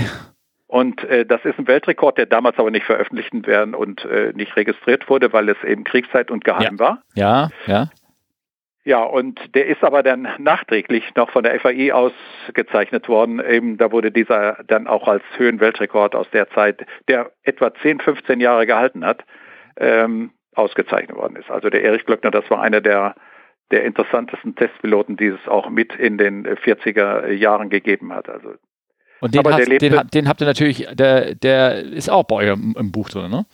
Ja, ja, ja, ja. Ja, der, also Erich Glöckner, das, das war auch ein Muss. Ja. Ähm, aber nochmal kurz äh, zurück in, äh, zu diesen Kriegszeiten. Ja, ein Kapitel auch der Kriegszeiten war äh, die U-Boot-Piloten. Ich kenne noch einen Piloten, der sich noch eingetragen hatte. Das war der einzige Pilot, der ähm, an seinem Revers das Flugzeugführerabzeichen hatte und das U-Boot-Abzeichen. Er war auch auf der auf dem U 177 ja. auf dem U-Boot im Pazifik. Ja. Und äh, man hat damals äh, von den Hubschraubern her einen Tragschrauber entwickelt. Und dieser Tragschrauber wurde in den U-Booten mittransportiert. Ja. In einem Torpedoschacht war der zusammengefaltet eingebaut. Dann wurde er auf, wenn das U-Boot aufgetaucht war, auseinandergeklappt, aufgebaut und war ein Tragschrauber. Dann wurde das U-Boot beschleunigt und man zog diesen kleinen Mini nennen wir mal einfach Hubschrauber, ja. äh, auf eine unglaubliche Höhe geschleppt, um von dort, dort oben äh, weit hinter den Horizont gucken zu können. Ah, okay. Und diese Jungs waren ja. da oben dann Hat, Der hatte selber also gar keinen Antrieb, das Ding. Das hatte keinen Antrieb und zwar durch die Geschwindigkeit mhm. des U-Boots wurde der Rotor angetrieben praktisch wie eine Autorotation. Genau, richtig. Das ist ja so ein, so ein Tragschrauber, das ist ja auch der Begriff. Ja, genau, richtig. Ja, ja. ja. Genau. Und ähm, dann wurden sie also von oben dann äh, von aus einer bestimmten Höhe haben sie dann mit dem Fernglas äh, den Horizont abgesucht und haben dann Aufklärung betrieben. Und diese Jungs waren alle in dem Augenblick, wenn in der Ferne nur ein Flugzeug aufgetaucht wäre, wäre das Seil sofort gekappt worden und das U-Boot wäre sofort abgetaucht. Ja. Dann wären sie ihrem Schicksal ja, hätten sie irgendwo im, im, Pazifik getrieben oder im Atlantik, je nachdem, wo sie dann eingesetzt waren. Ich hoffe, und, die äh, wären dann von ihren, äh, von ihren Kameraden, sofern das geklappt hätte, irgendwann wieder eingesammelt worden. Äh, wenn, wenn es noch gegangen wäre, ja. wenn die natürlich wussten, hier ist ein U-Boot, dann wagen die nicht mehr aufzutauchen. Das ist ja das Problem gewesen. Also es war schon tragisch und äh, die Jungs, die rechneten alle damit und äh, er sagte, als er ausgelaufen ist, das ist in Frankreich gewesen, er sagte, er hätte noch an Deck gestanden und dann wurde der Horizont immer kleiner und da war er der Meinung, ich glaube, ich werde, ich werde das Land nie mehr wiedersehen. Also das, äh, das sind so traurige Geschichten, wenn die das dann auch so emotional erzählen. Äh, was man den Jungs zugemutet hat. Also das ist schon unglaublich. Ähm, wenn man die gefragt hat, oder willst du lieber nach Hause gehen, da weiß man, wie die Antwort ausgefallen wäre. Ja, ja, ja, ja. Aber wie gesagt, das ist auch so eine Seitengeschichte mhm. der, der Fliegerei. Und ja, ein interessantes Kapitel eigentlich. Ja. Also gerade ist noch jemand verstorben, ein alter Jagdflieger. Ja. und äh, das war Peter Sproden, der ist jetzt mit 100 Jahren verstorben, jetzt im November. Ja. Und das ist der sogenannte Retter des Schlosses Schleißheim. Und zwar, er war ähm, äh, Staffelführer und als sie im Krieg äh, auf dem Boden standen und sie hatten keinen Sprit mehr, da wurde, wurden seine ganzen Piloten und sein Personal, weil er der Staffelchef war, dazu eingeteilt, Schloss Schleißheim bis zum letzten Mann. Und da war ja auch der Flugplatz Schleißheim, wo heute das Museum ist, in München Schleißheim. Mhm. Ähm, abkommandiert, genau. das bis zu dem letzten Mann zu verteidigen. Ja, der übliche Spruch. Ja. Und ja. Als die Amerikaner mit den Panzern vor, mehr oder weniger vor ihnen standen, mal jetzt so vereinfacht ausgedrückt, da hat er überlegt, soll ich hier meine Jungs jetzt opfern? Er sagte, wir überleben das alle nicht. Wenn wir den ersten Schuss abgeben, dann wird hier das ganze Schloss, das wird in Grund und Boden geschossen, also da bleibt nichts übrig. Und dann hat er für sich entschieden, ich mache Befehlsverweigerung und äh, wir ergeben uns. Ja. Und da stand die Todesstrafe drauf. Ja, ja, klar. Ja. Und das hat er hingekriegt. Und als er jetzt verstorben ist, da ist auch in der Schleißheimer Zeitung noch ein Artikel über den Retter des Schlosses Schleißheim äh, erschienen. Also das sind auch, das ist auch wieder so ein Kapitel der Luftfahrt. Da gab es also auch so mutige Leute, die irgendwann ge gesagt haben, bis hierhin jetzt und nicht weiter. Ich versuche meine Jungs zu retten. Also äh, das sind irre Geschichten. Wie einer, der hat mir erzählt, der war Yachtflieger auch auf der Me 262, auf dem Düsenjäger und äh, der hatte einen Amerikaner abgeschossen mhm. und äh, über München und ist gelandet. Das war direkt zu, am Ende des Luftkamms, ist gelandet und äh, hörte, das Flugzeug ist ganz in der Nähe aufgeschlagen. Und äh, der Pilot ist am Fallschirm äh, runtergekommen und ist in den Händen der SS. Mhm. Das heißt, der hatte keine Überlebenschance. Ja, okay. Dann hat er sich ein, ein Fahrzeug besorgt und äh, und ist so schnell wie er konnte dorthin gefahren, wo der Punkt sein musste, wo, der, wo sich dieser Pilot befand. Und er wusste, der Junge ist in allergrößter Lebensgefahr. Und jetzt kam das Glück, dieser betreffende Pilot war ein Ritterkreuzträger. Mhm. Und das, wenn man diese Auszeichnung hatte damals, dann hatte man schon eine gewisse Macht. Mhm. Okay. Und dann ist er äh, zu diesen SS-Leuten und dann hat er ihn gefunden und äh, hat er hat gesagt, der gehört der Luftwaffe und hat den aus dem Fängen der SS gerettet und hat ihm damit das Leben gerettet. Okay. Und nach dem Krieg äh, hat er versucht, diesen Piloten wiederzufinden.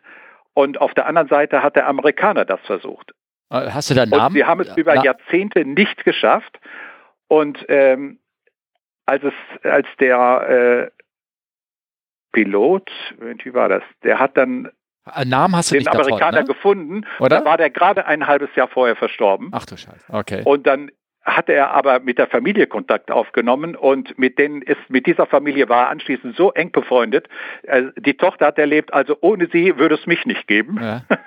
okay. dass sie, dass er damals den Vater gerettet hat und ähm, er hat ihn dann äh, damals in München dann äh, praktisch der, der Luftwaffe den übrigen Leuten übergeben und damit kam er in Kriegsgefangenschaft, aber er war gerettet und äh, kam, also die SS, die machte mit diesen Leuten ja kurzen Prozess. Leider war das so. Ja. Da gibt es einige Schicksale. Also was man beim Erzählen dieser äh, Leute, wenn sie ihre Vita erzählen, was man da für Geschichten hört, also äh, Glück und Glücksmomente und die tragischen, äh, traurigen Momente, die kommen in diesen ganzen Gesprächen halt vor. Ja, das kann ich mir vorstellen. Nur wenn, wir haben jetzt im März 2022, jeder weiß genau, was für unglückliche Geschichten gerade im Osten von Europa passieren. Und ähm, das, äh, ich möchte fast gar nicht mehr, mehr darüber erzählen, weil das, äh, das nimmt dann alles so ein bisschen mit, muss ich ehrlich sagen. Ja, das äh, wirklich. Also ja. das sind Dinge, manche Dinge, was man jetzt in der Zeitung ja. liest oder was man hört, da, da sagt man auf einem Mensch, diese Story ist so ähnlich, die habe ich schon gehört vor 75 Jahren, da gab es das Gleiche schon und jetzt passiert sowas schon wieder. Mein Gott, ja, es ist, es ist so tragisch und äh, man sitzt hier eigentlich wie, die, wie das Kaninchen vor der Schlange und man kann nichts machen. Ne? Genau. Deswegen lass uns doch mal in die 50er springen. Ich meine, das ist ja, ich lasse es, äh, dann ist, das war das dunkle Kapitel so ein bisschen abge, abgeschlossen und wir kommen praktisch zu einer finde ich, fantastischen Zeit des Aufbruchs, was da alles erfunden worden ist, was da alles geschehen ist, die Entwicklung, Überschall und all das in der Bereich. Und ich könnte mir vorstellen, dass du da auch den einen oder anderen aus der Zeit äh, in der Lage warst zu treffen.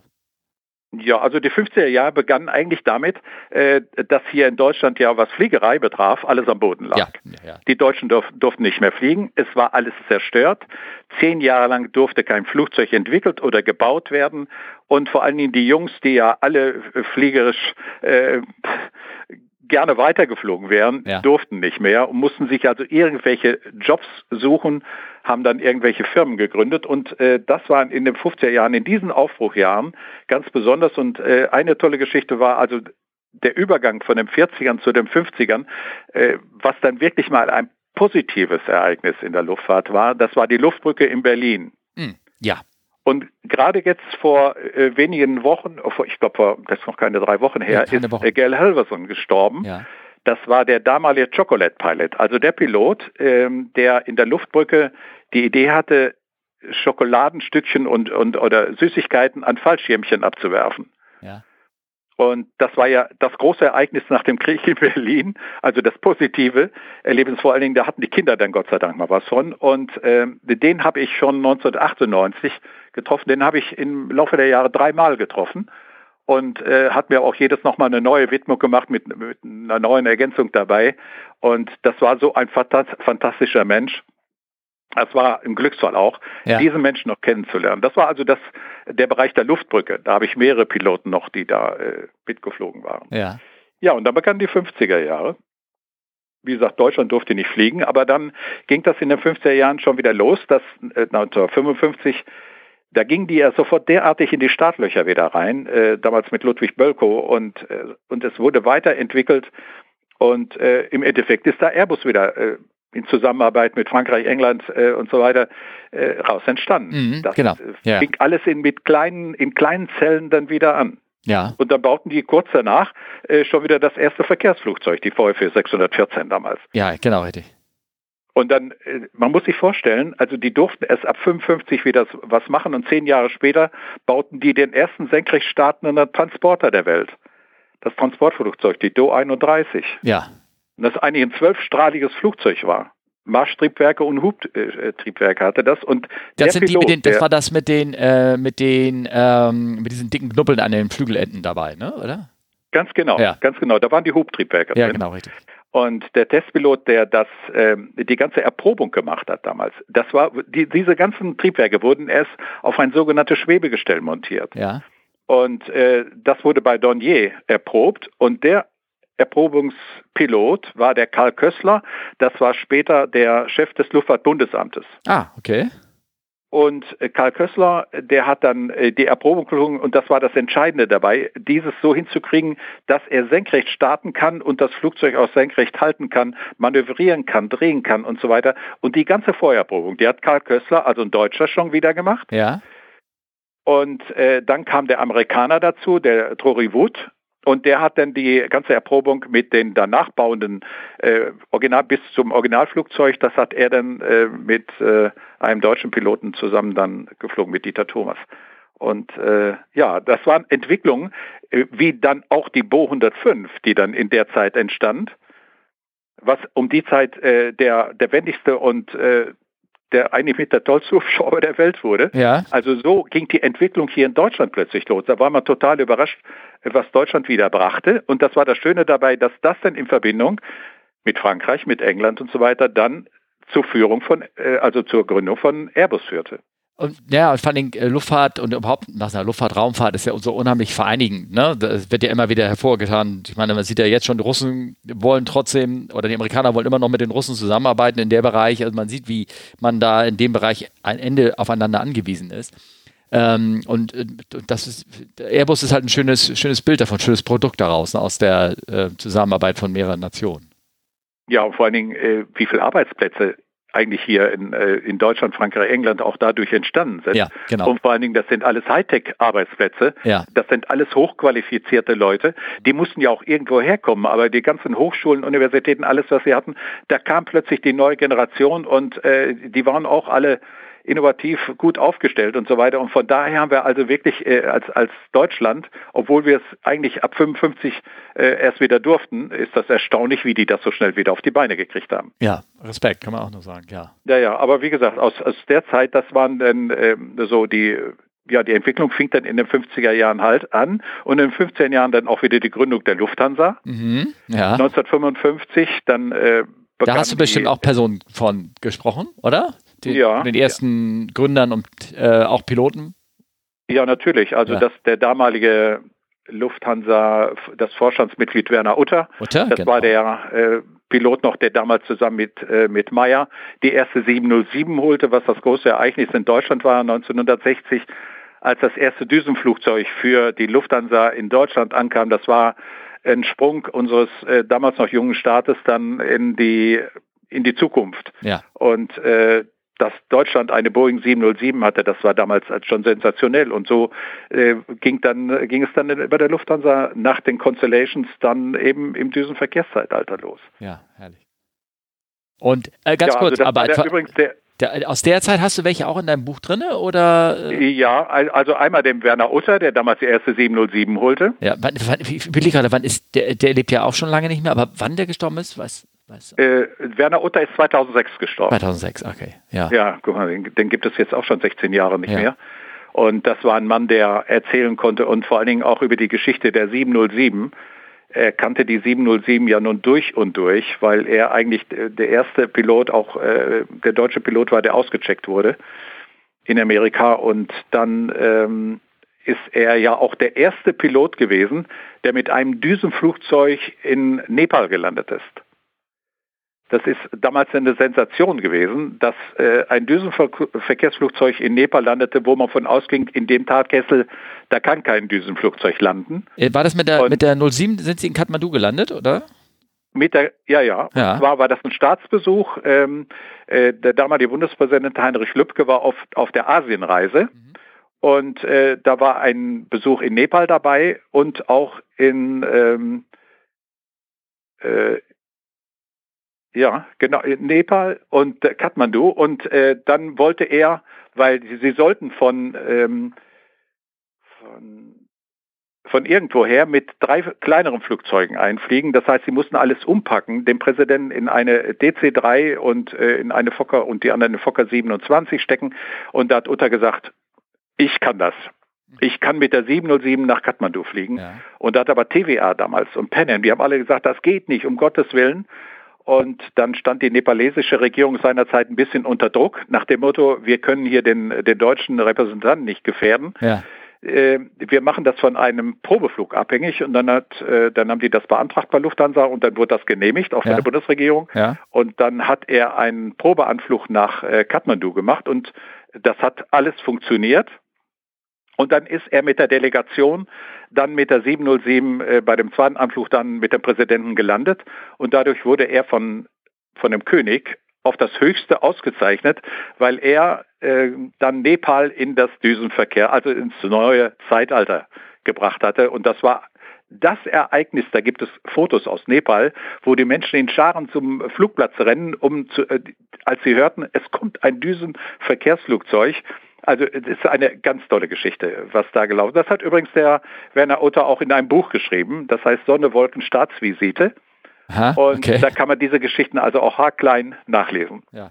Ähm, also ich kann dem nachvollziehen, äh, weil ähm, in äh, Kathmandu bin ich äh, auch ein äh, paar Mal äh, gelandet, noch mit dem Airbus 310er. Äh, und das war auch noch eine Zeit, bevor es äh, äh, die ganzen, wie nennen das jetzt, ANAV-Approach, also so GPS-Satellitenfunk äh, äh, gestützte Anflüge gab, sondern da ist man wirklich so einen alten, wackeligen VOA-Radial-Anflug da äh, dem Berg, äh, dem Hang praktisch entlang geflogen, aus 14.000 Fuß völlig fully konfiguriert, also in Landekonfiguration, um dann 7.000 Fuß später den, den, die Landebahn zu sehen und möglicherweise dann noch ein Circling zu fliegen. Davon habe ich übrigens auch noch ein schönes Video, ähm, hat mir, haben wir irgendwann mal gedreht davon. Also es ist, ich kann das dem nachvollziehen, dass dieser Flugplatz ist schon, schon schon was Besonderes, äh, definitiv. Ja, ja. ja das, das, war wirklich eine tolle Story. Ja. Und, äh, und danach, und das ist auch, glaube ich, äh, das gibt es auch irgendwo bewiesen äh, schriftlich, äh, danach ist nie wieder eine 707 in, äh, ja. in Kathmandu gelandet. Oh, okay.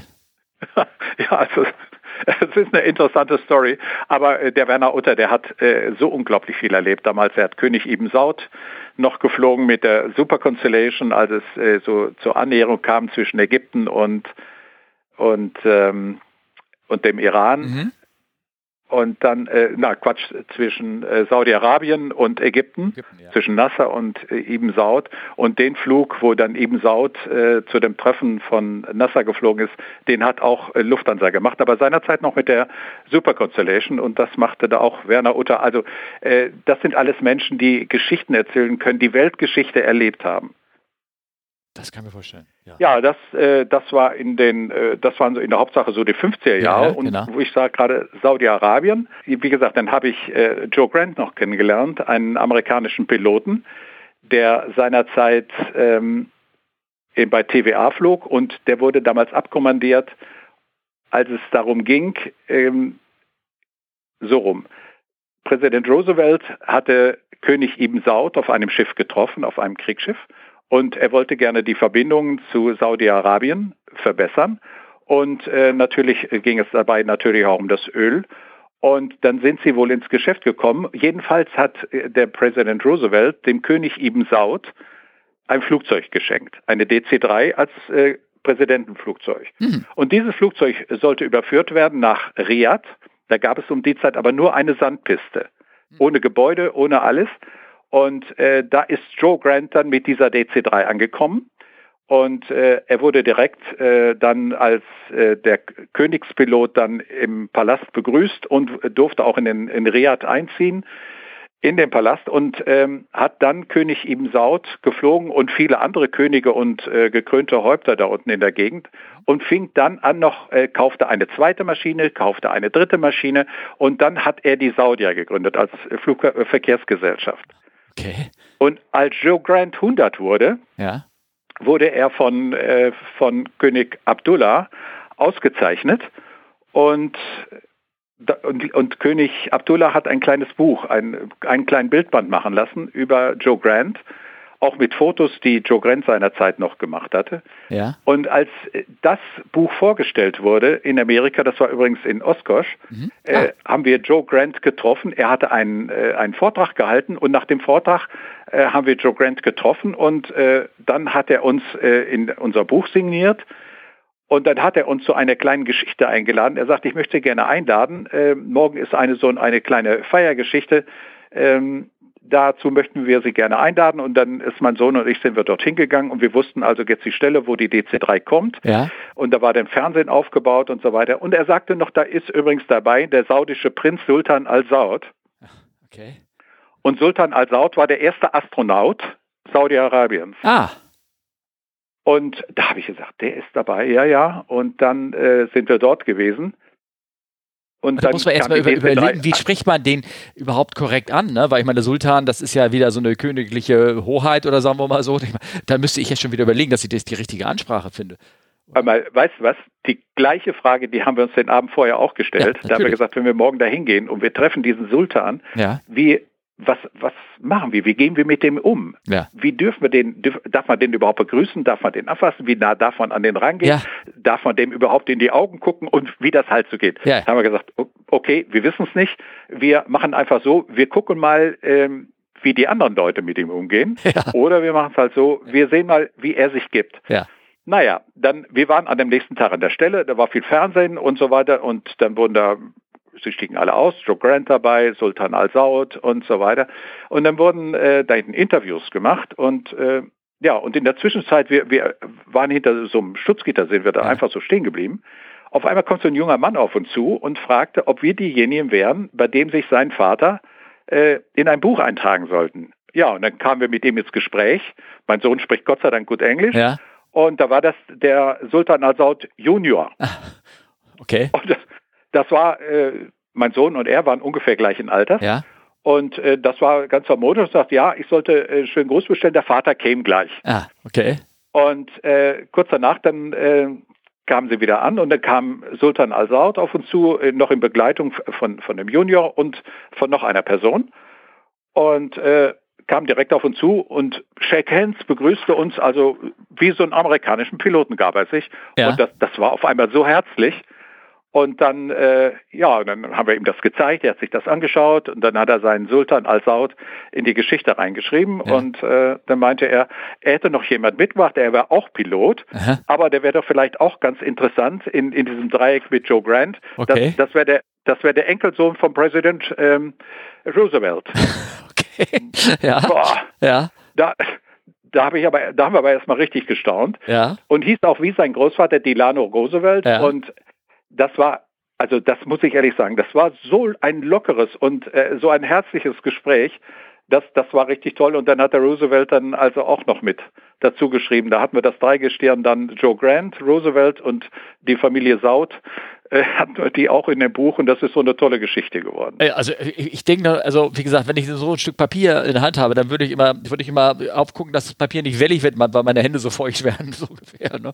Das, also, ja, ja, ja, so ähnlich ist es auch. Ja. Äh, naja, es gibt auch diese oder jene Macke oder je, diesen oder jenen Schweißtropfen oder sowas ja. schon mal vielleicht auf den Seiten. Ja. Das ist einfach so, das ja. ist live. Ja, ja, ja. ja. Es ist so, äh, was, was alles so passieren kann. Einmal ist ein Buch bei, der Fliegerei äh, bei, bei einer Landung oben aus, äh, aus der Box über uns rausgestürzt in den Gang rein. Das hat das Buch auch überlebt. Also was die Bücher alles so erlebt haben, das ist schon erstaunlich, aber sie sind eigentlich alle in einem relativ guten Zustand. Ja gut, also ist ja, ist ja ein Buch, des, ich sag mal so, des Lebens nicht, aber der Fliegerei und das ist halt, da, da dürfen auch Öl, Öl und Benzinflecken, Kerosinflecken drauf sein, ne?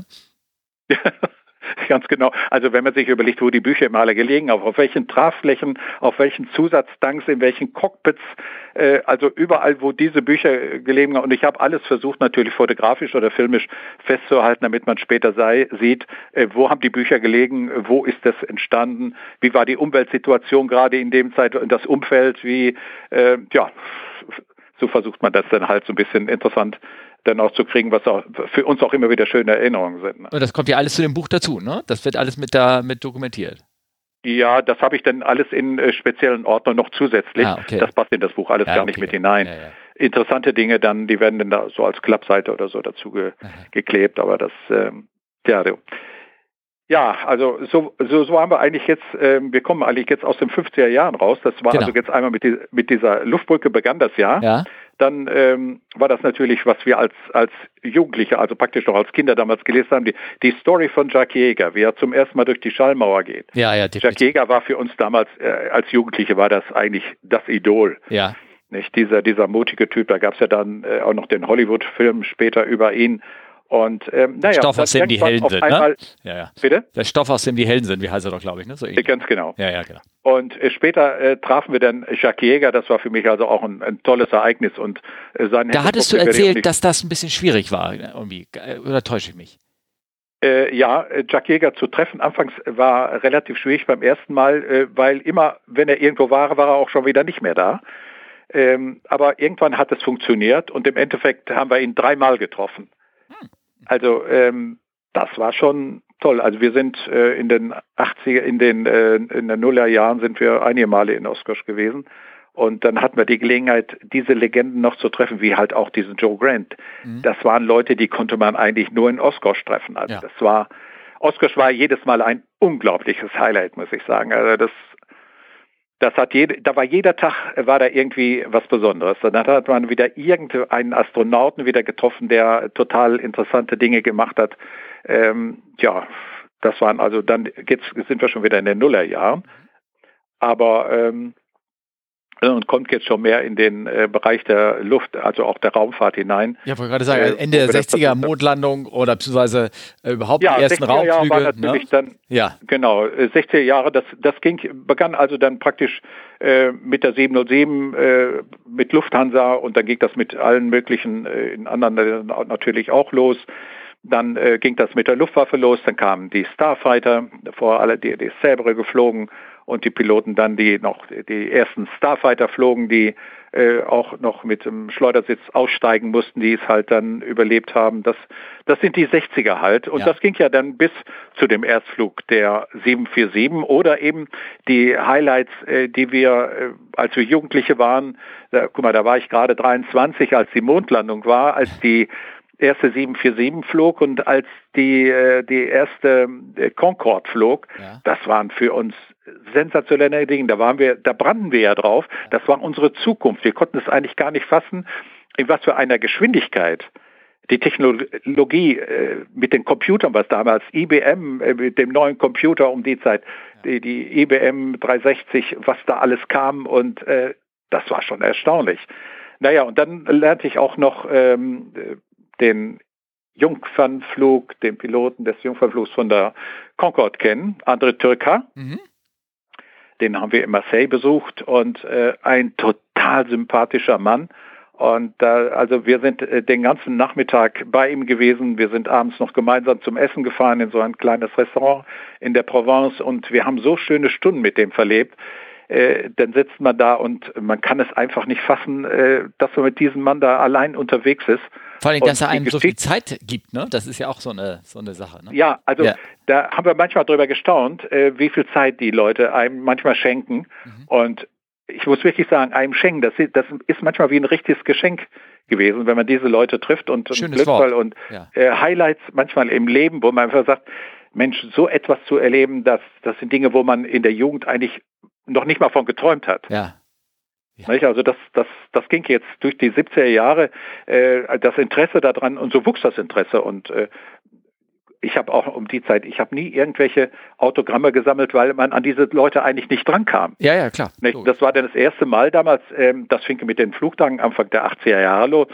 Dann habe ich die Leute, die wir im Programm hatten, da haben wir Autogramme, äh, Walter Extra damals, das war der deutsche Kunstglückmeister, dem, dann habe ich mir ein Autogramm auch in dem Buch schreiben lassen oder, oder ein Foto signieren lassen, aber äh, die Idee dann, das wirklich mal in einem Werk zu sammeln, das kam dann äh, 1987. Mhm, genau. Ja, dann ging es dann ging's natürlich los. Nicht? Dann ähm, ja, begann eigentlich ein völlig anderes Leben. Also da war so das zweite Gleis des, äh, des Lebens. Äh, da war die Weiche gestellt und dann ging das dann mit Beschleunigung äh, auf das zweite Gleis. Das andere war also das berufliche Gleis, das ja. private Gleis der Familie und auf der anderen Seite dann eben dieses, äh, dieses Hightech-Thema, was sich dann äh, in einer unglaublichen Fahrt beschleunigte.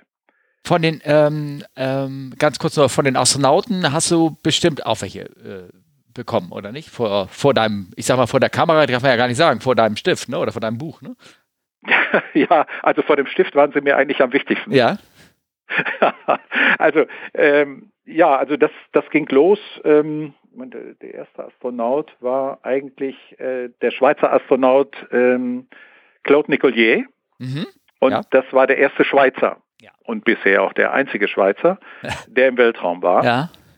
Auch ein total netter Mensch. Also äh, ich muss ganz ehrlich sagen, diese Leute, äh, eigentlich alle Astronauten, die ich kennengelernt habe, die waren alle so persönlich nett, also überhaupt nicht irgendwie abgehoben oder sonst irgendwas, äh, einfach begeisternd. Und äh, wenn Sie sich dann das Buch angeschaut haben und wenn Sie dann sich hinter eingetragen haben, einer hat mir sogar ein Gemälde mit reingewahlt. Ja. Äh, also da, da, passieren so Dinge, wo man sagen kann, Mensch, das ist ja richtig nett und ähm, kann man sich immer nur vielmals bedanken und äh, schon einer hat mir hinterher noch einen richtig schönen handgeschriebenen Brief geschrieben. Ja. Äh, steht drunter mit vielen Grüßen vom Mond, Jim Irwin, Apollo 15. Das war der erste Autofahrer auf dem Mond ah, damals. Okay. Apollo 15. Die, die hatten zum ersten Mal das Mondauto mit. Ah. Und er fuhr das Mondauto und war der erste Autofahrer ah, auf dem mal, Mond. Ja.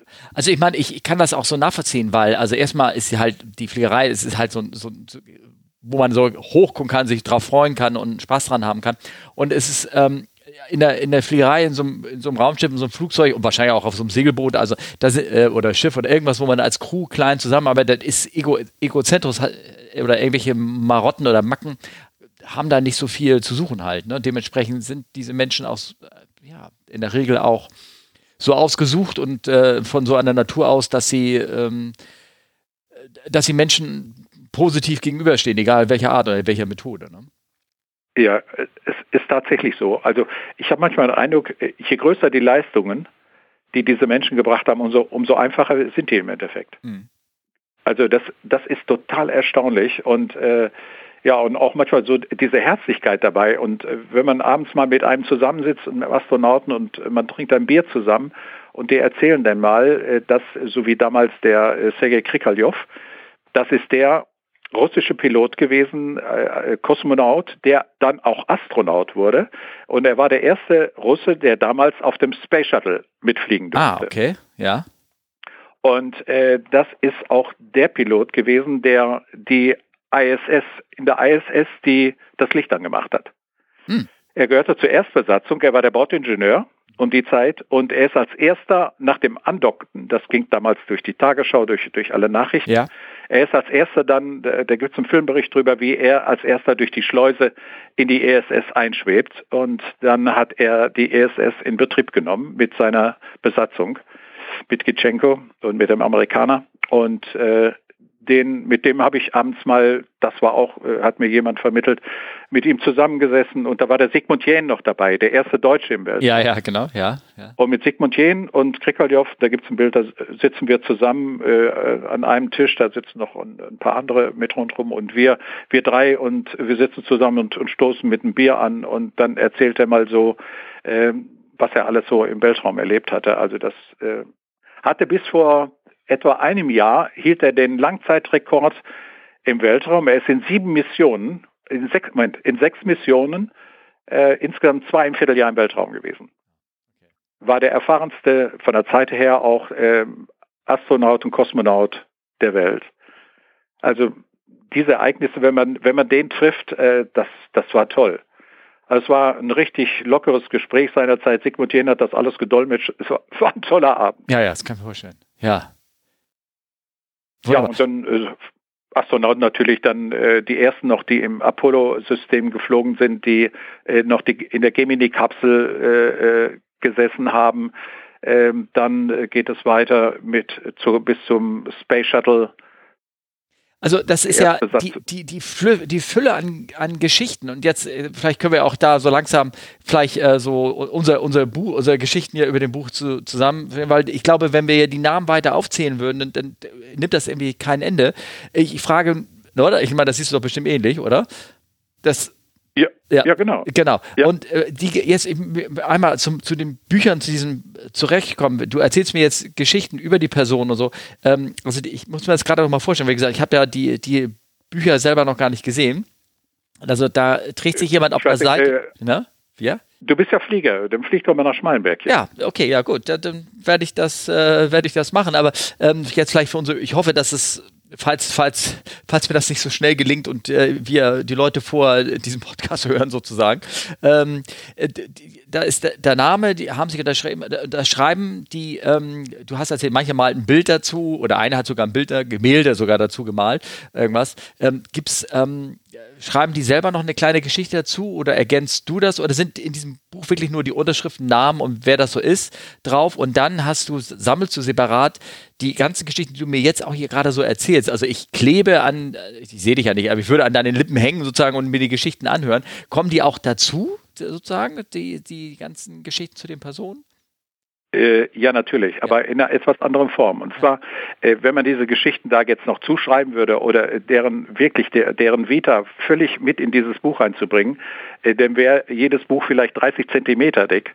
Ja. Also sammle ich, habe ich in dem Hauptbuch die Unterschrift und, äh, und die Story dazu zum Teil handschriftlich mit reingeschrieben in wenigen Sätzen.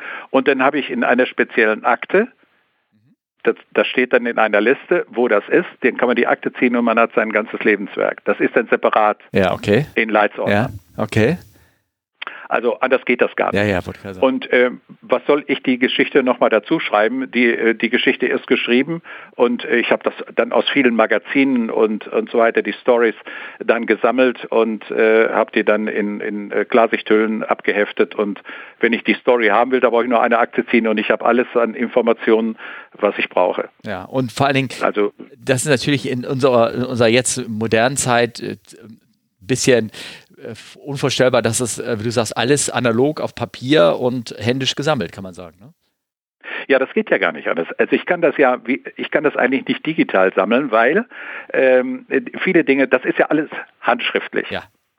Ja, das würde ja jetzt nur in der Kopie gehen, aber dann ist das schon wieder digital. Aber das ist original und dann habe ich natürlich äh, manche äh, von manchen Flügen, die sie gemacht haben, entweder noch die Tickets davon oder ich habe einen Briefumschlag, der äh, an, an Start und Ziel gestempelt ist von den Flügen, die die Betreffenden gemacht haben, wie zum Beispiel ein Erstflug Jumbojet ja. äh, hier in Deutschland nach Amerika 1970 am 26. April.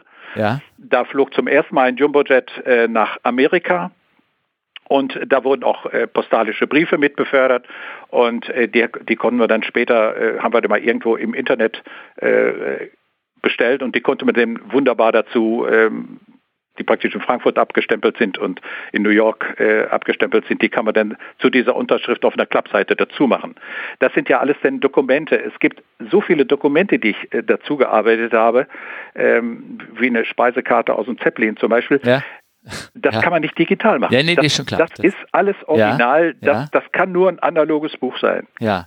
Und ähm, deswegen, ich glaube, ähm, du hast ja gesagt, das Buch selber trägt ja ähm, die ersten Jahre der Luft- und Raumfahrt. Wie war das Asse, Pioniere und Legenden? Oder, äh, ja, ne? Pioniere und Asse, Profis und Legenden. Genau, richtig. Oder, ja. oder umgekehrt. Ja, ja. Also genau, diese vier. Also der, das Ass zu treffen, also sagen wir mal, den Pionier zu treffen, ja und, äh, und den Profi zu treffen.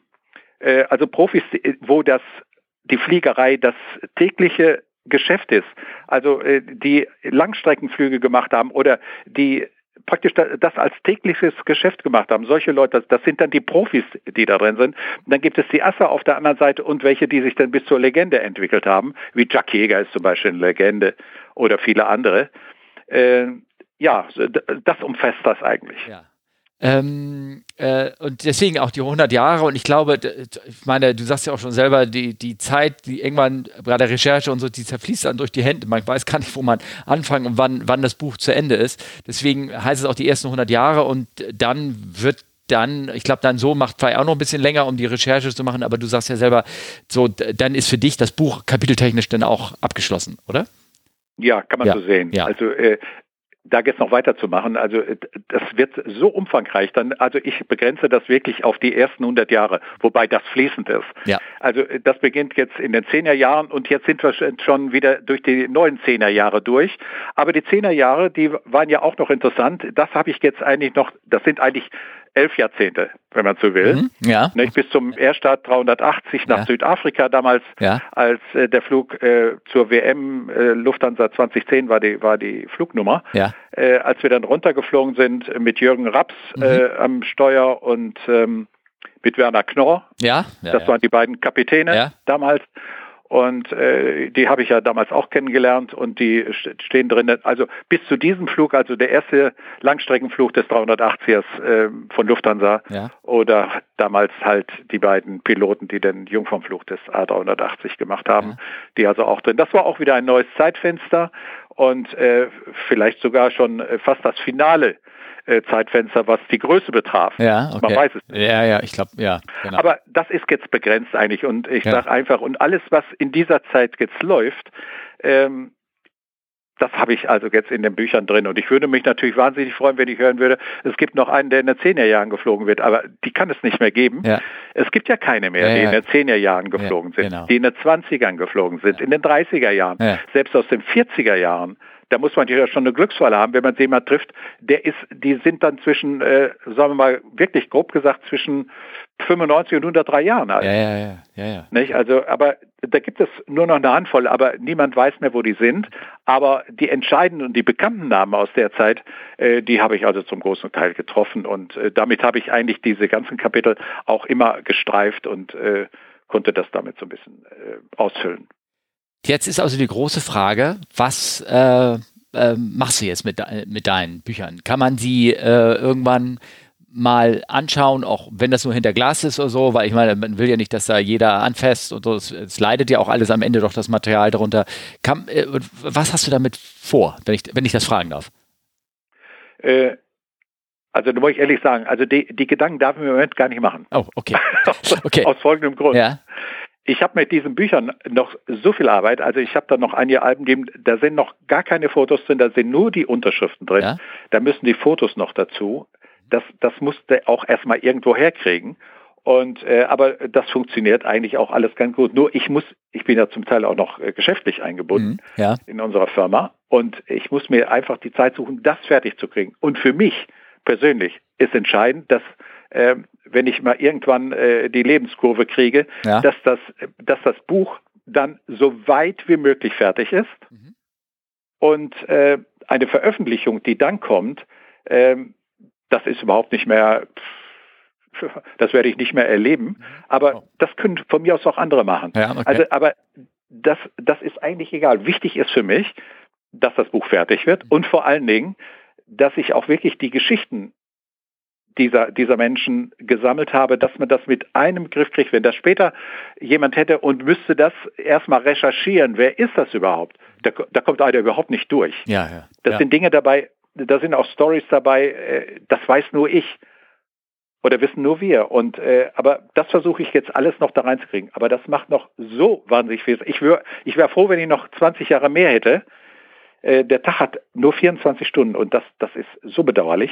Aber es ist nun mal so. Also ich habe ja in, in, unserem Vorgespräch, ich habe ja, ich habe ja angedeutet, dass ähm, äh, dieser Podcast und auch andere Sachen, die werden, ja, es gibt diese AFGEEK-Gemeinde, wie es so schön heißt, Aviation Geek-Gemeinde ist ja relativ groß und ähm, wenn man ich weiß nicht, ob das äh, in deinem Interesse ist oder nicht, oder ob du lieber sozusagen selber machst, aber wenn du der da irgendwie Hilfe brauchst, sei das nur, dass man herausfindet, wo, wo eine betreffende Person noch leben könnte, ob die noch existiert oder zumindest echte Bilder, Fotos von dem irgendwo gibt, äh, die noch nicht irgendwie veröffentlicht worden ist, dann äh, könnte man, könnte man, wenn du, wenn du das möchtest, geben, geben wir Kontakt an, dann könnte man dir helfen sozusagen, wenn du möchtest. Ja, du, äh, wirklich danke, nett auch für dein Angebot. Ja. Aber wie gesagt, im Grunde habe ich das, was ich noch brauche für die Gestaltung meiner Bände jetzt, mhm. ähm, habe ich äh, fast, fast alles da. Nur, das muss dann noch bearbeitet werden. Ja, okay.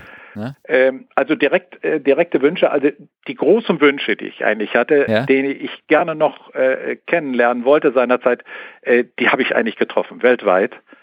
Und ähm, boah, das, das ist eigentlich, äh, ja, man, eigentlich bin ich jetzt in so einem Bereich, wo, wo sagt, damit lehne dich doch mal zurück mhm. oder sowas. Äh, denk mal drüber nach, aber in dem Moment bin ich schon wieder dabei, was mache ich jetzt? das ist einfach so.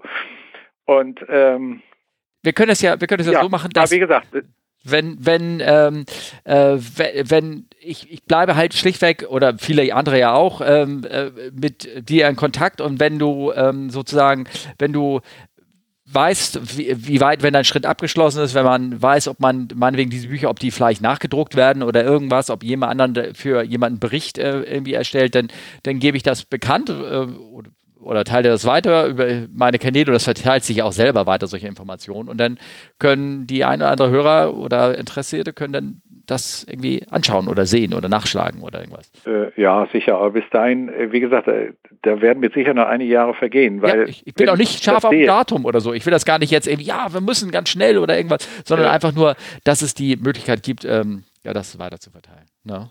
Ja, ja, ja. Nee, nett für das Angebot, aber wie gesagt, im Moment, äh, ich bin der Meinung, sowas kann man erst wirklich dann präsentieren, wenn es auch wirklich im Detail fertig ist. Mhm, okay, ja, ja, klar. Okay. Und äh, und das wird noch dauern, das wird noch dauern. Und äh, naja, und danach, äh, ja, ja, überleg mal, ich werde jetzt 75, ja. äh, das ist ein Zeitfenster, äh, da denkst du, oh, verdorre ich nochmal, wie lange hast du eigentlich noch? Ja. Aber trotzdem versucht man die Zeit, die man einfach hat, äh, doch möglichst da noch äh, da reinzustecken.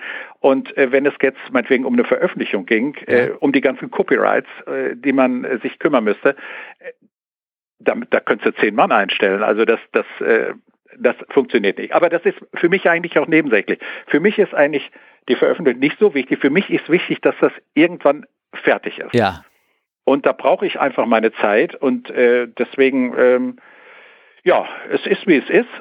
Naja, und, aber wenn ich so äh, an diesen, deine Geschichte von dem Harry Ellinger oder wie heißt er, denke, der 113 Jahre alt ist, dann, dann, dann hast du ja noch locker 45 Jahre, um daran zu arbeiten. Ja, dann, ja gut, hör mal, dann pushst du mich jetzt, mal, dann versuche ich den noch zu übertreffen. Ja, okay. Ähm, ja gut, dann können wir ja in 35 Jahren nochmal telefonieren, ja, wir beiden. Wie sowas.